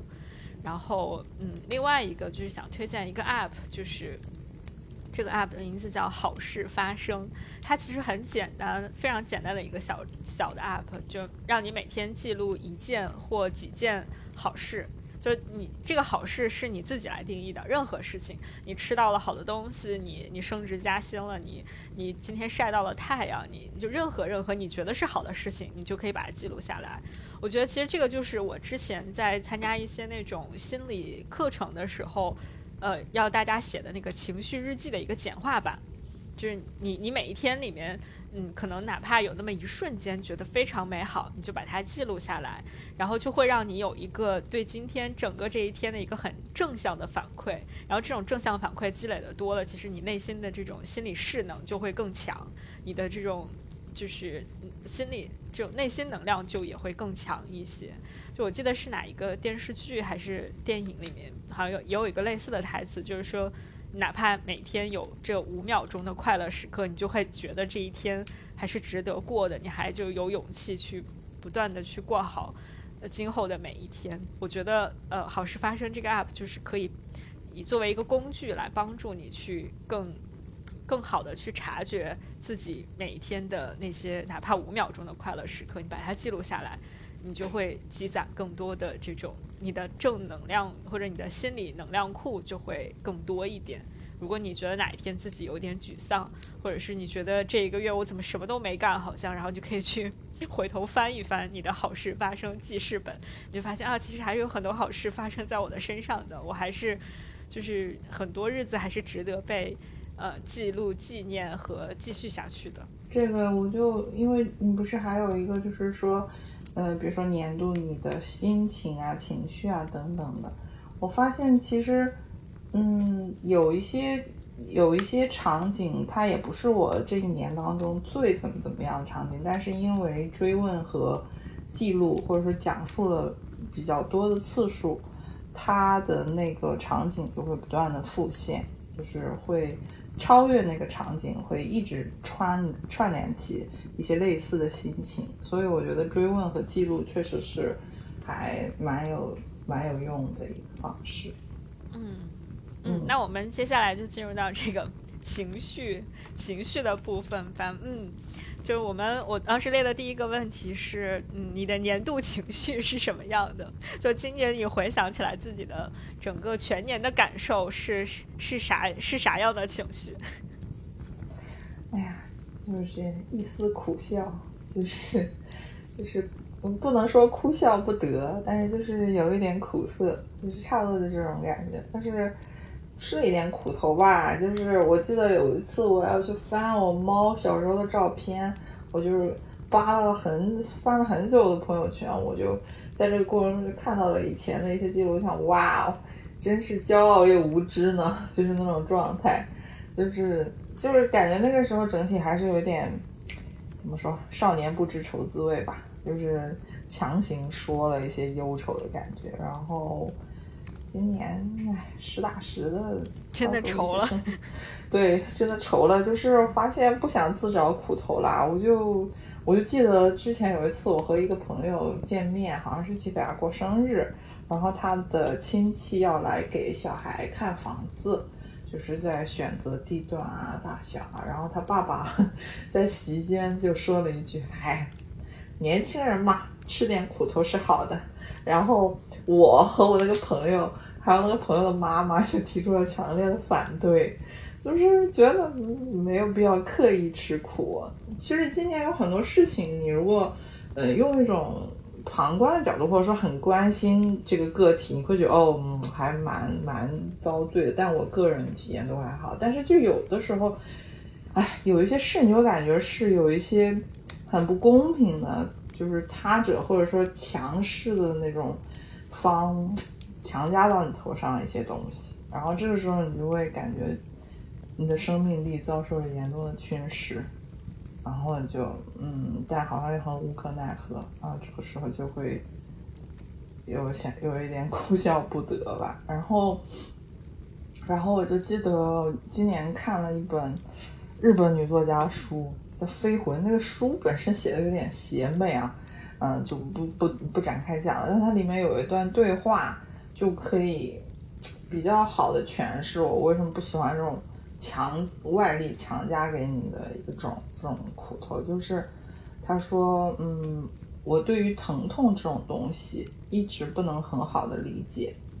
有一次我发牢骚说，这对于人的内心是一种很大的缺点吧，但是他的老师就回答说，不知道不幸的滋味，不知道艰辛的颜色，也不一定是坏事。竟是不断的体验健康幸福的瞬间，当幸福的良机从附近经过时，就不会让它溜走，每一次必定牢牢抓住。不久，你被自己都用不完的幸福包裹着，于是开始把这份幸福分给别人。相反，只懂得艰辛的人，即使幸福的瞬间从旁边经过，也不敢相信这是真的，或者辨别不出。结果错失了。见过老虎的人是不会把豹子误认为老虎的。嗯，就是这种感觉，就是包括你刚才说的好事发生，就是，嗯，我记得我订的那个单向空间，就是他们他们的那个杂志吧，就是有一期吴奇也写了这封来信，就是说。有幸我们就是这次做了比较充足的准备，然后他下面就有个感慨，说什么时候我们的生活已经要依赖于这种侥幸了，就是我也是这种感觉，就是今年总是有一种要苦中作乐，虽然可能这个我不知道是不是这就是现实，就是你不能期待一个就是理想理想的乌托邦一样的世界，但是今年就是感觉。很被侵犯，从生活到意志，就有种很强烈的被侵犯的感觉。它虽然也滋生了我们前面说的一种，我倒要跟你，嗯，试一试较较量一下的一种生命力，但是，嗯，想来想去，就是今年这种苦头吃的格外多，就是就是觉得很不爽，就是。嗯，就是还没有强大到去无视，或者说就是那么乐观的去觉得啊这些都是没什么。因为我记得有一阵子，因为新疆的事情吧，我就看了李娟的书，然后我当时很喜欢她描绘的她妈妈的那个形象，就是那种非常勤劳、朴实、劳动人民，就非常乐观，就是非常爱自己的。家禽家畜植物，嗯，也包括爱自己身边的这些人吧，就是好像没有我们这些说起来，嗯，很多很多的东西，但其实他的生活可能也是很苦的，所以我就本来我也不想讲述这种东西，但是首先它是客观存在的，我觉得每一次发言要无限的靠近真实和真诚吧。还有就是，我们也讲过，就是可能你可以表达这种孱弱和痛苦，嗯，也是某一种成长和强大吧。最起码对我来说是这样。就是我真的是对这一年有很多的不满，就是这种感觉。但是不至于是满腹牢骚，或者说自怨自艾。嗯，肯定还是会有所行动，但是就是觉得有一点苦涩吧，就是这一年整体的一种感受。嗯，对。你刚才讲，就说到李娟她妈妈的那个事情时候，我就有一种想哭的感觉。我的年度情，我今年的年度情绪就是想哭。就你可能还是你你说一丝苦笑，就是苦中作乐，就还会有一些那个就是乐的部分。就当然我这个哭也不全是，就是很很悲伤的哭。就我写到我我我就讲自己哭，其实。这个哭里面有很多不同原因的哭，就也会有那种伤心的哭，然后有也会有一些很激动的哭。这种激动可能是看到一些人做了一些事情，就觉得真是很了不起啊，就是会有这样的一些时刻会哭。然后也会有一种，嗯，有有的时候也会被就是比如像李娟的妈妈这种故事会温柔。被就被这种温柔的感觉打动到会哭，然后有的时候也是被会被理解，被人理解的时候也会哭。总之就是今年哭真的哭的太多次了。我以前其实有的时候有点排斥，就是你怎么老哭，怎么 就是就总在哭。我觉得这种可能不太不太好。但后来我就是渐渐的也摆脱了这种自我的束缚，特别是就有点像那个上野千鹤子和铃木良美里面说的，就是你敢于承认自己，我就是这样的人，我就是比较易感的这种体质，然后可能我我就是共情能力过强，但这个就是我自己，就是我我敢于承认自己这样的一种状态，我甚至把它当成是我的一种特点。嗯，那我就接受他，就是想哭的时候就哭，也没有关系。包括后来我最近在，就看很多绘本作品，然后也会每一本绘本都会哭。我觉得这个，嗯，就我现在觉得没什么，就挺好的。我就接受了自己的这种年度情绪，然后也也觉得我我应该带着这样的一种很强的共情能力，继续去开展或者继续去做一些自己可以做的事情。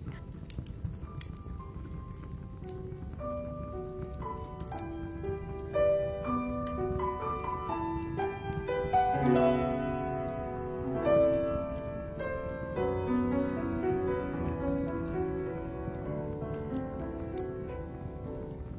然后我们就是说完了年度情绪，可以来说一下这个，就是相对来说比较呃放松或者是很坚定的时刻。我列了两个点，就是你今年最放松的时刻是什么时候，然后最坚定的时刻是什么时候？就是我们来聊一些更 更积极乐观一点的东西。嗯，对，放松的时刻。哦，我好像给你的信里也写了，就是我有一次午夜吧，凌晨，就是外面下雨了，然后我就在阳台上坐着，然后就是因为我住在二楼嘛，所以那个雨打到打到那个植物上和落到地面上的声音就会很清晰，然后楼下会有那种虫鸣声，一阵一阵的，然后还会有一些桂花香。然后，因为我现在住的周围还有几座山，就是那一刻你就会觉得特别的静，你会听到那个雨声，你再想一想，你就臆想一下，你会觉得那个山它可能正在好好的睡觉，然后就会觉得很放松。其实这一年里，这样的时刻对我来说，今年还算是很多的，因为有大段的时间都是这样在，就是很自由的游荡着。所以我一想这个的时候，我能想到很多串联的时刻，它也并不一定全都是接近自然的时刻，也有一些城市生活的场景，甚至包括，嗯，坐地铁的时候呀，或是开车的时候，它有的时候它就有一点像，嗯，我很喜欢一个电影的场景，就是那个刺猬的优雅吧，就是他看书的时候会吃一巧克力，那个巧克力他冰箱里有很多很多。就是这些场景对我来说也有点像冰箱里的巧克力，或者是你有一个最喜欢吃的食物啊，会串在一起。就是想，就是嗯，想到这样的时刻，你会很快的静下来，就是心里会安定下来。所以，就真的这种感受，如果可以多多的自己去创造，也会很棒。就是想起来会觉得很舒服，他会一次又一次的，嗯，想一想，写一写，他就会抚慰到你吧。嗯，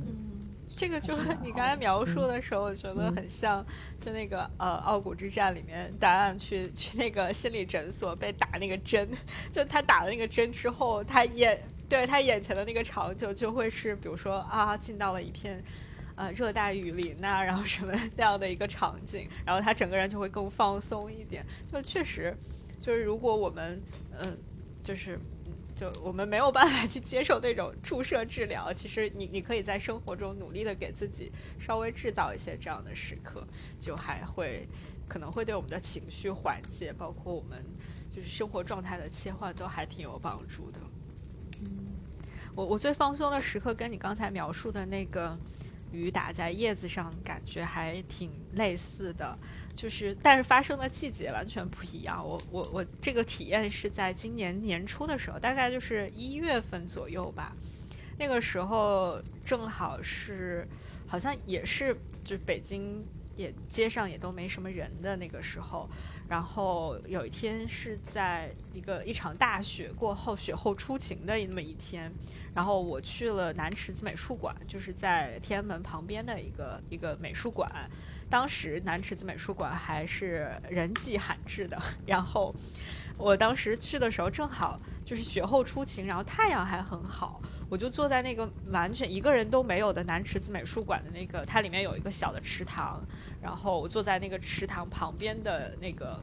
呃木木质的走廊的檐木质走廊的屋檐下面。然后我就晒着太阳，然后看着我眼前的那那些雪在太阳的照射下慢慢慢慢融化，然后有很多房顶上的雪就是被太阳照射之后，它们就化成了水，再往下滴水，然后那那个瞬间，就是因为它整个南池子美术馆的那个设计又是一个苏州园林式的一个设计，然后它那个房檐上的雪水。就噼里啪啦往下掉的时候，你就有一种幻觉，就觉得好像那个是外面在下雨，就是有一种雨打芭蕉的感觉。但实际上这又是在冬天，就是那种空气，包括你看到的眼前的那种积雪，又你又知道这是在冬天。但这就是这种很很很穿越，或者说很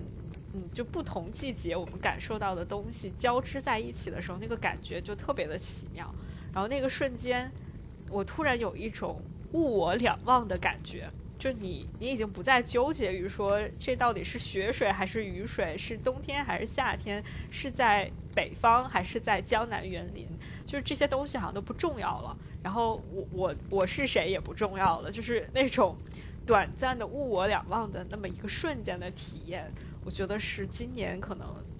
全年这个这么跌宕起伏的一年里面。让我觉得最轻松的时刻，那个时候好像你已经，嗯，你在哪儿经历什么都不重要了，重要的就是当下的那个感觉很奇妙。嗯，我其实有一些时刻我是否定这样的时刻，就是比如说你很消沉的时候，你觉得真的比如说出去晒晒太阳，走走一走，或者是换转换一下场景，真的会有用吗？会好吗？后来发现真的会，就记得，对它还是实实在在，就是你迈出那一步之后，可能就是一些 长久无法直接解一时间很快解决的问题，那一刻也不会困扰你了，而眼前的事情，你就突然也有能量去一点一点推进。所以，就无论是什么样的情况下，就是当你觉得没有用的时候，去做一做，你会发现，哎，还是会转换掉心情。嗯，然后接下来还就是你今年最坚定的时刻。你刚刚好像说你今年没有特别坚定的时刻，或者是你没有想到有这样的时刻。对，因为你当时列提纲的时候说答案在风中飘扬，我就有一种这样的感觉，就是我想了很多场景，就是可能叫相对坚定，我想要在其中选一个 最坚定，但是那些相对坚定也其实没有那么坚定，我不太知道是因为环境的变化和自己心里的不确定性都很多，所以有一种应激式的说我可以适应不同的情况。还是我本身是比较 enjoy 这个状态的，我不太清楚，但是我我确实没有什么很坚定的时刻啊，大白讲，嘿嘿嗯，我我今年最坚定的那个时刻，其实我当时列这个的时候。呃，列这个问题的时候，我想的更多的是，就是呃，可能跟就是刚刚我们说什么好事发生这个记录这件这些事情的时候的感觉是类似的，就是也许我们可以寻找到这样的一些时刻，然后在日后的一些时候，我们想到这个点的时候，就会更坚定、更更努力，就是更让自己呃，就会让自己更更坚信一些什么东西吧。就是我当时是出于这种考虑列出的这个点，但的确我在回答自己列给自己的这个问题的时候，也有一种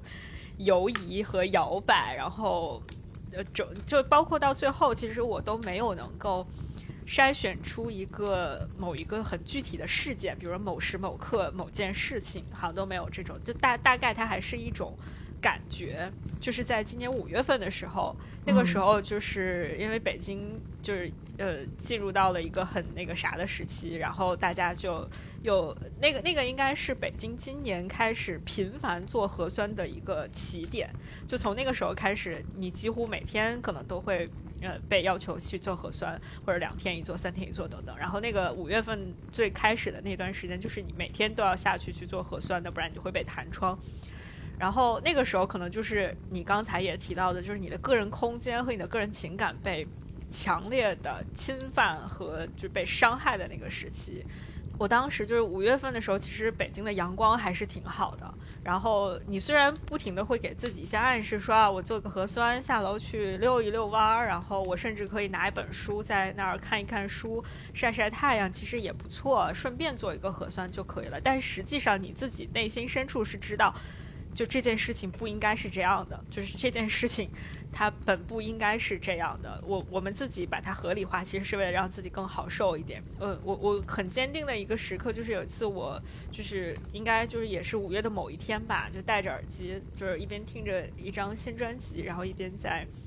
呃排队做核酸，晒着太阳，然后那个队很长很长。我在那个过程里面就听到那个里面的嗯，就是。歌手在唱，就是你要你要建立起一些什么东西，你要去建立自己的城堡，就是你要 You will be the queen 什么，就是大概类似于这样的一些歌词。然后我突然之间就觉得说，对呀，那如果。其实你我们无法保证说你自己的一生，你的自己的建自己的这座城堡都是非常坚不可摧的，都是非常完美的。然后没有人会来进攻，没有人会来摧毁，没有人会来破坏，所有人都是好好的保护你，那是不可能的。就总会有各种各样的人或者各种各样的因素来向你自己建立的这个城堡去不断的发起一些攻击，或者是风的侵蚀、海水的冲刷等等。你你那那这个时候。我们能做的是什么呢？就是有人在摧毁，有东西在摧毁它，那我们就一定还是要去建立它。就是有一座城堡塌了，我们就再建一座；然后有有一个东西坏掉了，我们就去把它修好，或者我们再去重新建一个新的。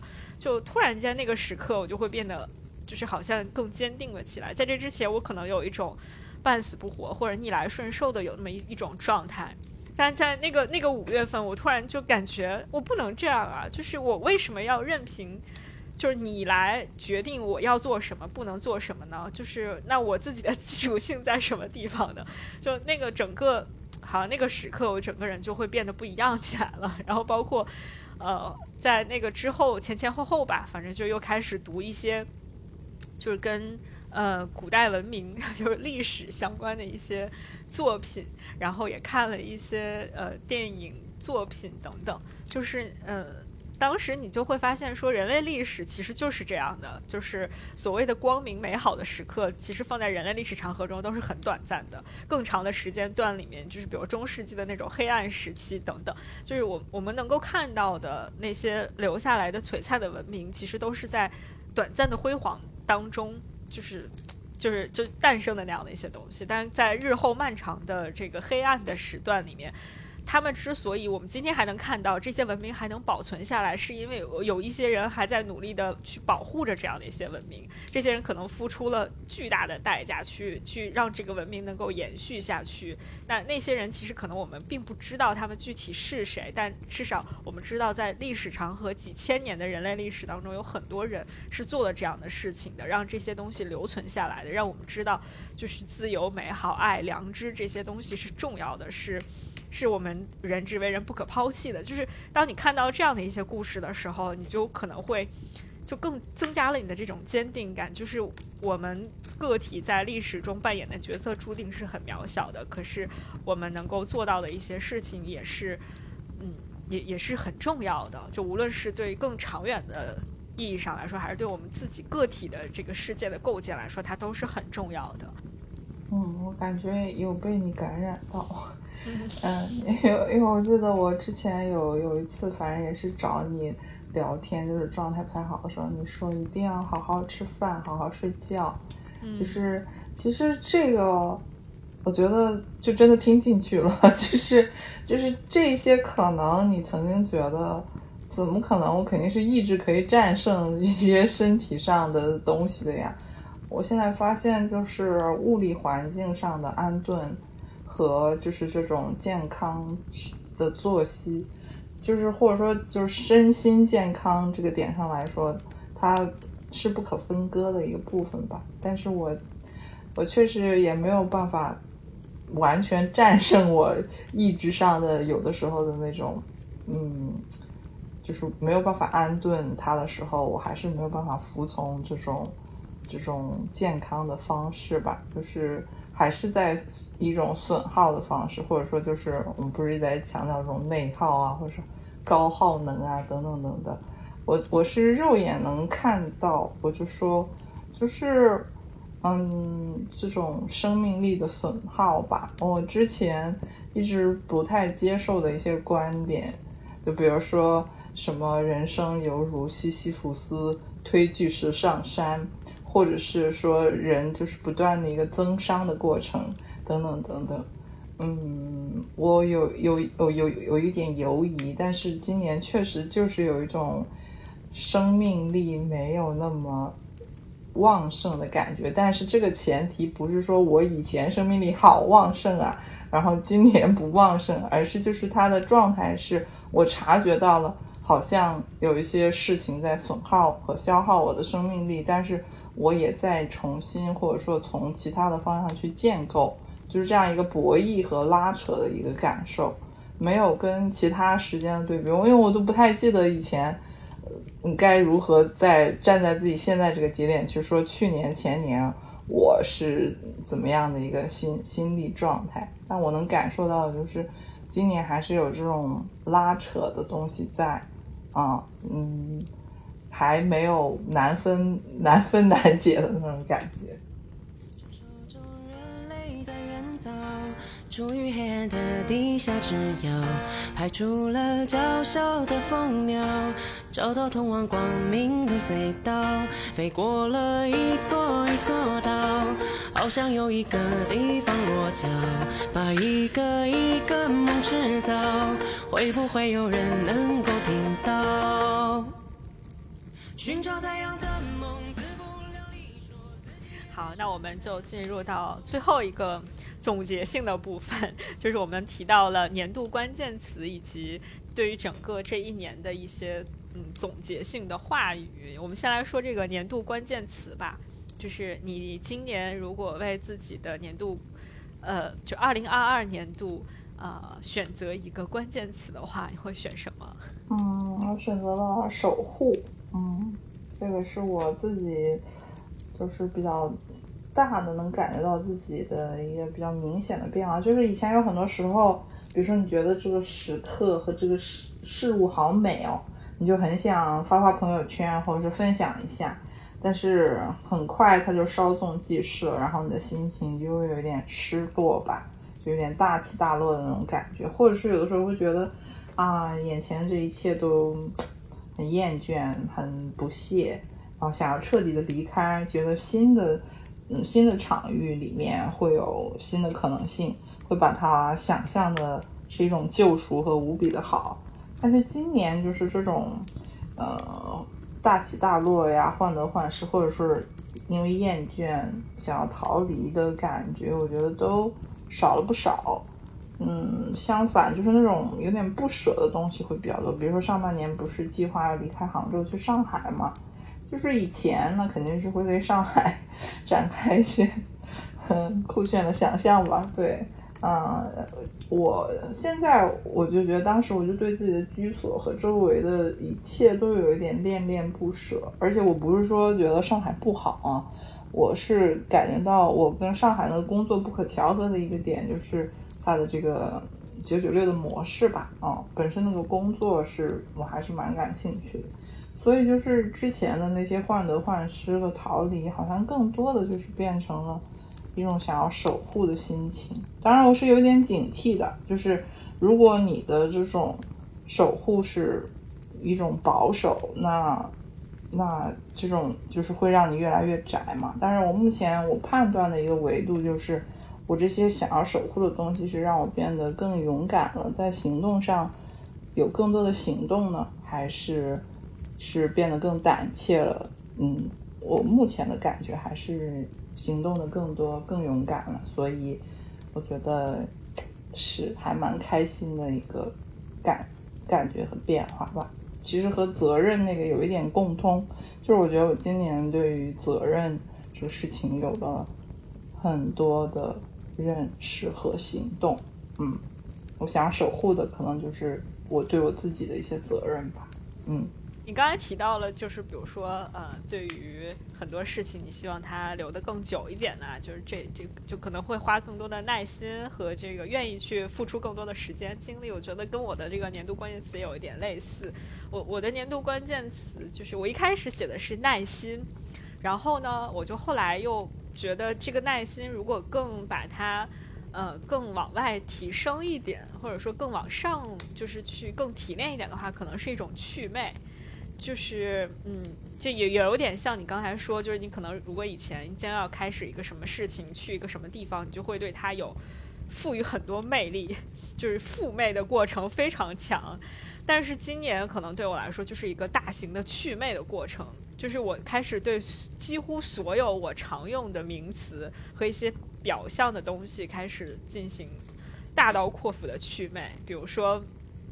就刚刚我们反复提到的，比如自由。就是我今年还看了弗洛姆的那个逃避自由嘛，包括我们现在正在经历的这一切，也都让人重新去考虑你到底知不知道什么是自由。就你很多人，我们大部分时候都是一边在渴望所谓的自由，其实一边又在逃避自由。所以我觉得对于自由这个词语，我就是一个大型祛魅。然后另外一个就是我对快乐这个词也是进行一个大大祛魅的动作。就是我在之前可能，比如说，呃，疫情三年以来，很多人都说，那我们就也不追求其他的，我们就希望更快乐一点，我们就希望那种，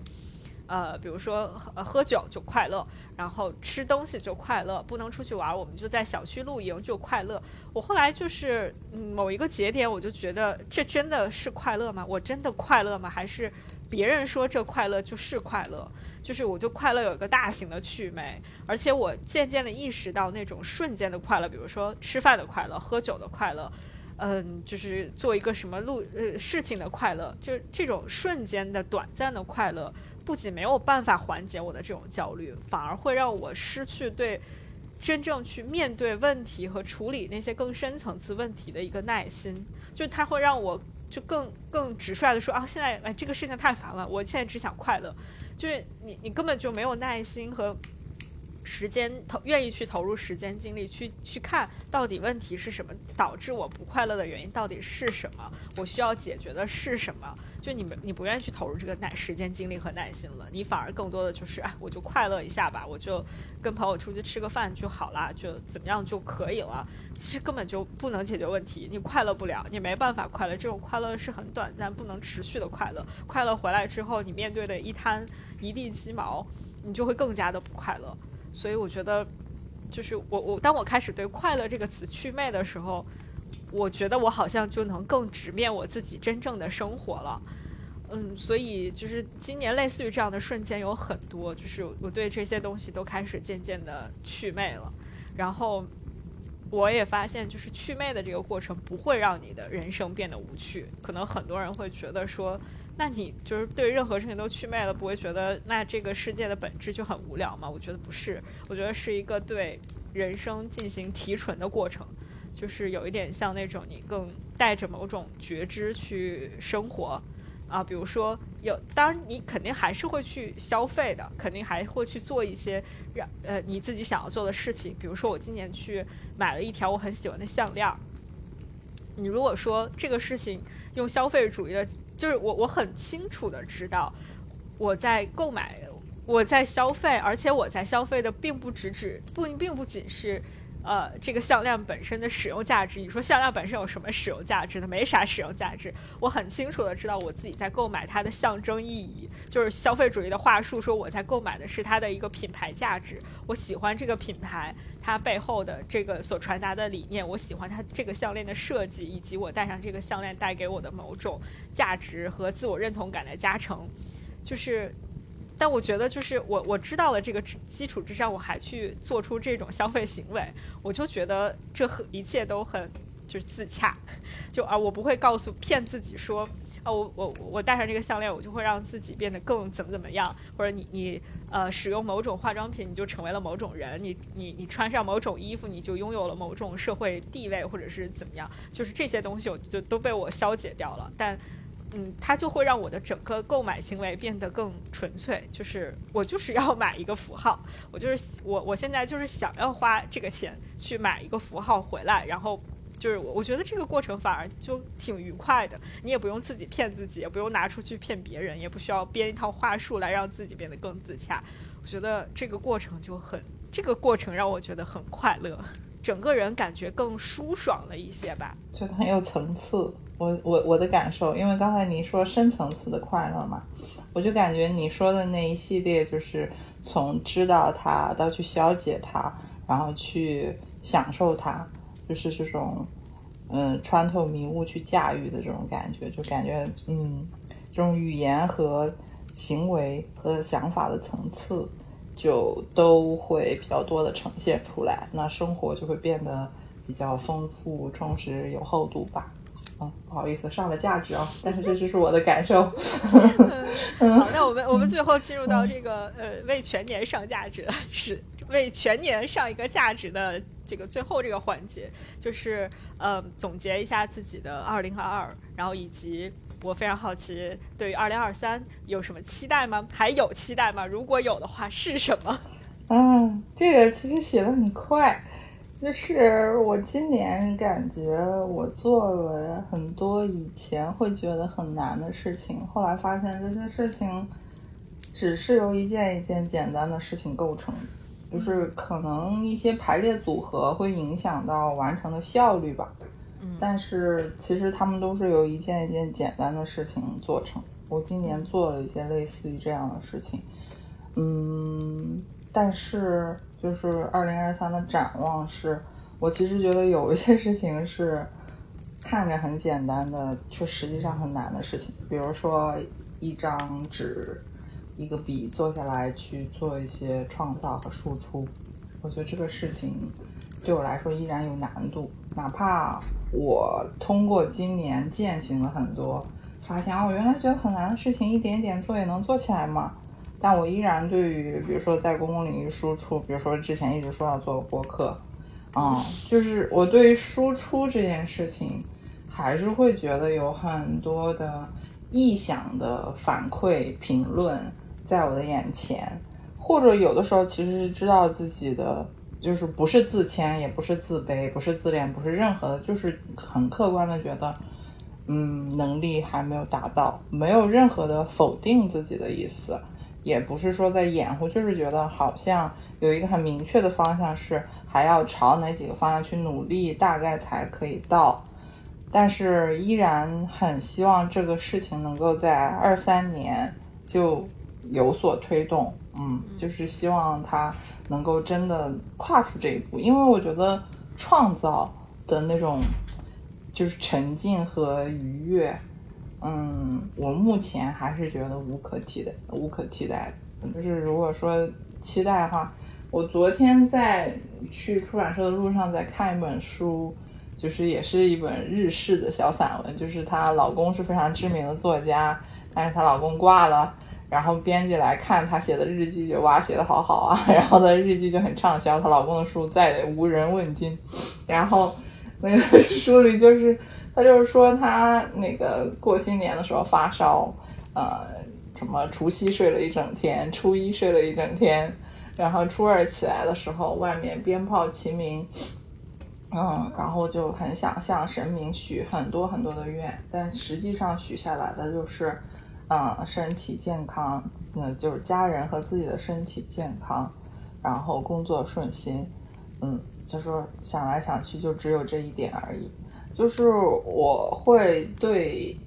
今年我会对于这种，比如说过年、跨年这种一年一度的东西，这种仪式会是有一点期待的。我觉得种下一种下这样一个信念，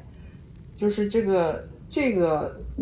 过程其实就挺喜滋滋的，就是跟你那个项链的那种感觉会比较像。就是我哪怕知道这个信念。可能明年也不一定会实现，但它也不会给我带来一种自我否定和消，就是消耗我的东西。我就是眼看着它树立起来，可能也眼睁睁的看着它不一定实现，但是只会 自娱自乐的，就是调侃一下自己，并不觉得这个事情有多沉重、多不好，就这种感觉。所以我二零二三还是希望会有一些输出。嗯，就是，嗯，对，嗯，我我我觉得此刻就是会会想耳边响起，就是脑海中响起李马克的声音，说我们已经在等了很久了。啊，我本来还在想，我过年的时候要给他写一封信，就说一下我为什么没写。李马克，请你听这期节目。嗯嗯。我我觉得你刚才说到，就比如说创造的快乐，然后创造的，其实很多时候创造真正的快乐不是在创造完成的那一刻，而是在创造的过程当中。就这个东西是我在，就也正好真的是我在二零二二年的一个非常大的感受，或者说我在总结自己二零二二年的时候，我也最想要表达的一个点，就是我的确也在二零二二年迈出了很多个新的第一步。就是我之前其实是一个对于这种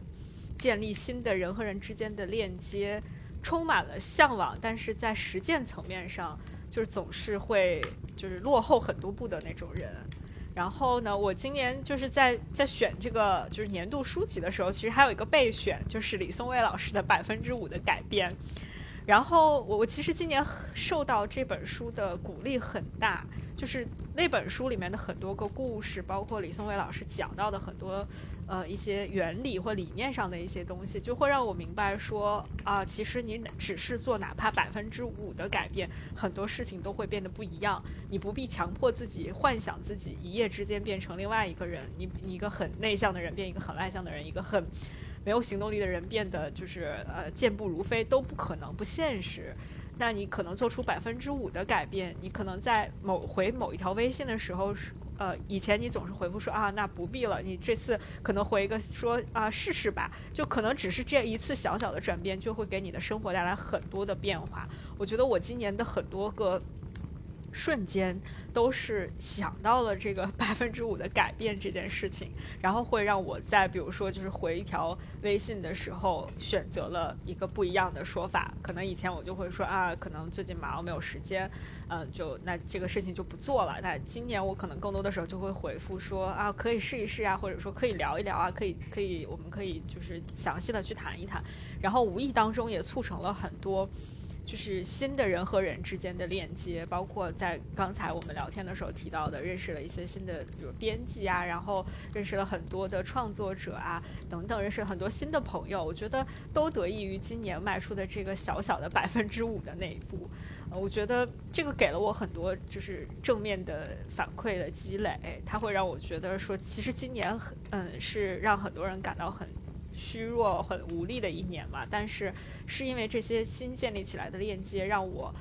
嗯很多个无力的时刻都能够更好的去迈过迈过那个时刻，或者度过那个时刻。我真的嗯觉得这个是今年最棒的一个收获了。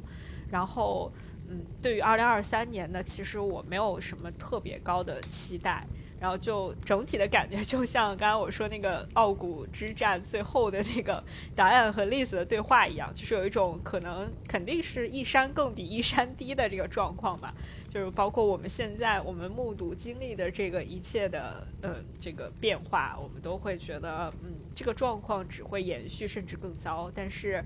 就是。呃，the show must go on 嘛，就是这个事儿必须，这个日子还是要过，这个呃傲骨之战还是要继续战下去。然后就很多你想要做的事情，因为还没有，嗯，还没有做完啊，你还有很多感兴趣的事情还想去尝试。所以在没有很高期待的状况下呢，就还是，嗯，就是一天一天、一点一点、一步一步的去做你想做的事情，我觉得就可以了，就是。享受这个创造的过程，然后对结果呢就没有太高的期待。嗯，有有有好的结果，就是当然很高兴。然后如果没有更好的结果呢，也接受。这个就是我对于 二零二三年的一个整体的。对，又有被你感染到。嗯 嗯，我们是个相互感染的过程。嗯嗯，好。好，那我们今天就是可能即将即将病倒的边缘进行对我已经暴汗了，极限对话。那好吧，那我们今天就呃先聊到这儿吧。然后我们之后可以就是期待你能够平稳的度过这个这次巨大的挑战。然后等到你身体 OK 了，我们可以再有更多的嗯聊天。那我们就先到这儿吧，谢谢于老师，然后也谢谢我们的听众朋友们，我们期待下一次跟于老师再好好聊天，祝于老师 早日恢复健康，新年快乐，嗯，新年快乐，好，那就先这样吧。寻找太阳的梦，自不量力，说自己也变成太阳的念头，有时候寂寞几乎扛不动，咽在喉咙里无人诉说，我们到底说些什么？为何一直不断往前冲？捏出血的双手，忘了也能够稍微退后。我们总是以为能够自由，回过头那世界却依旧。爱爱爱他来的时候，紧握的拳头别忘了捉。那个梦。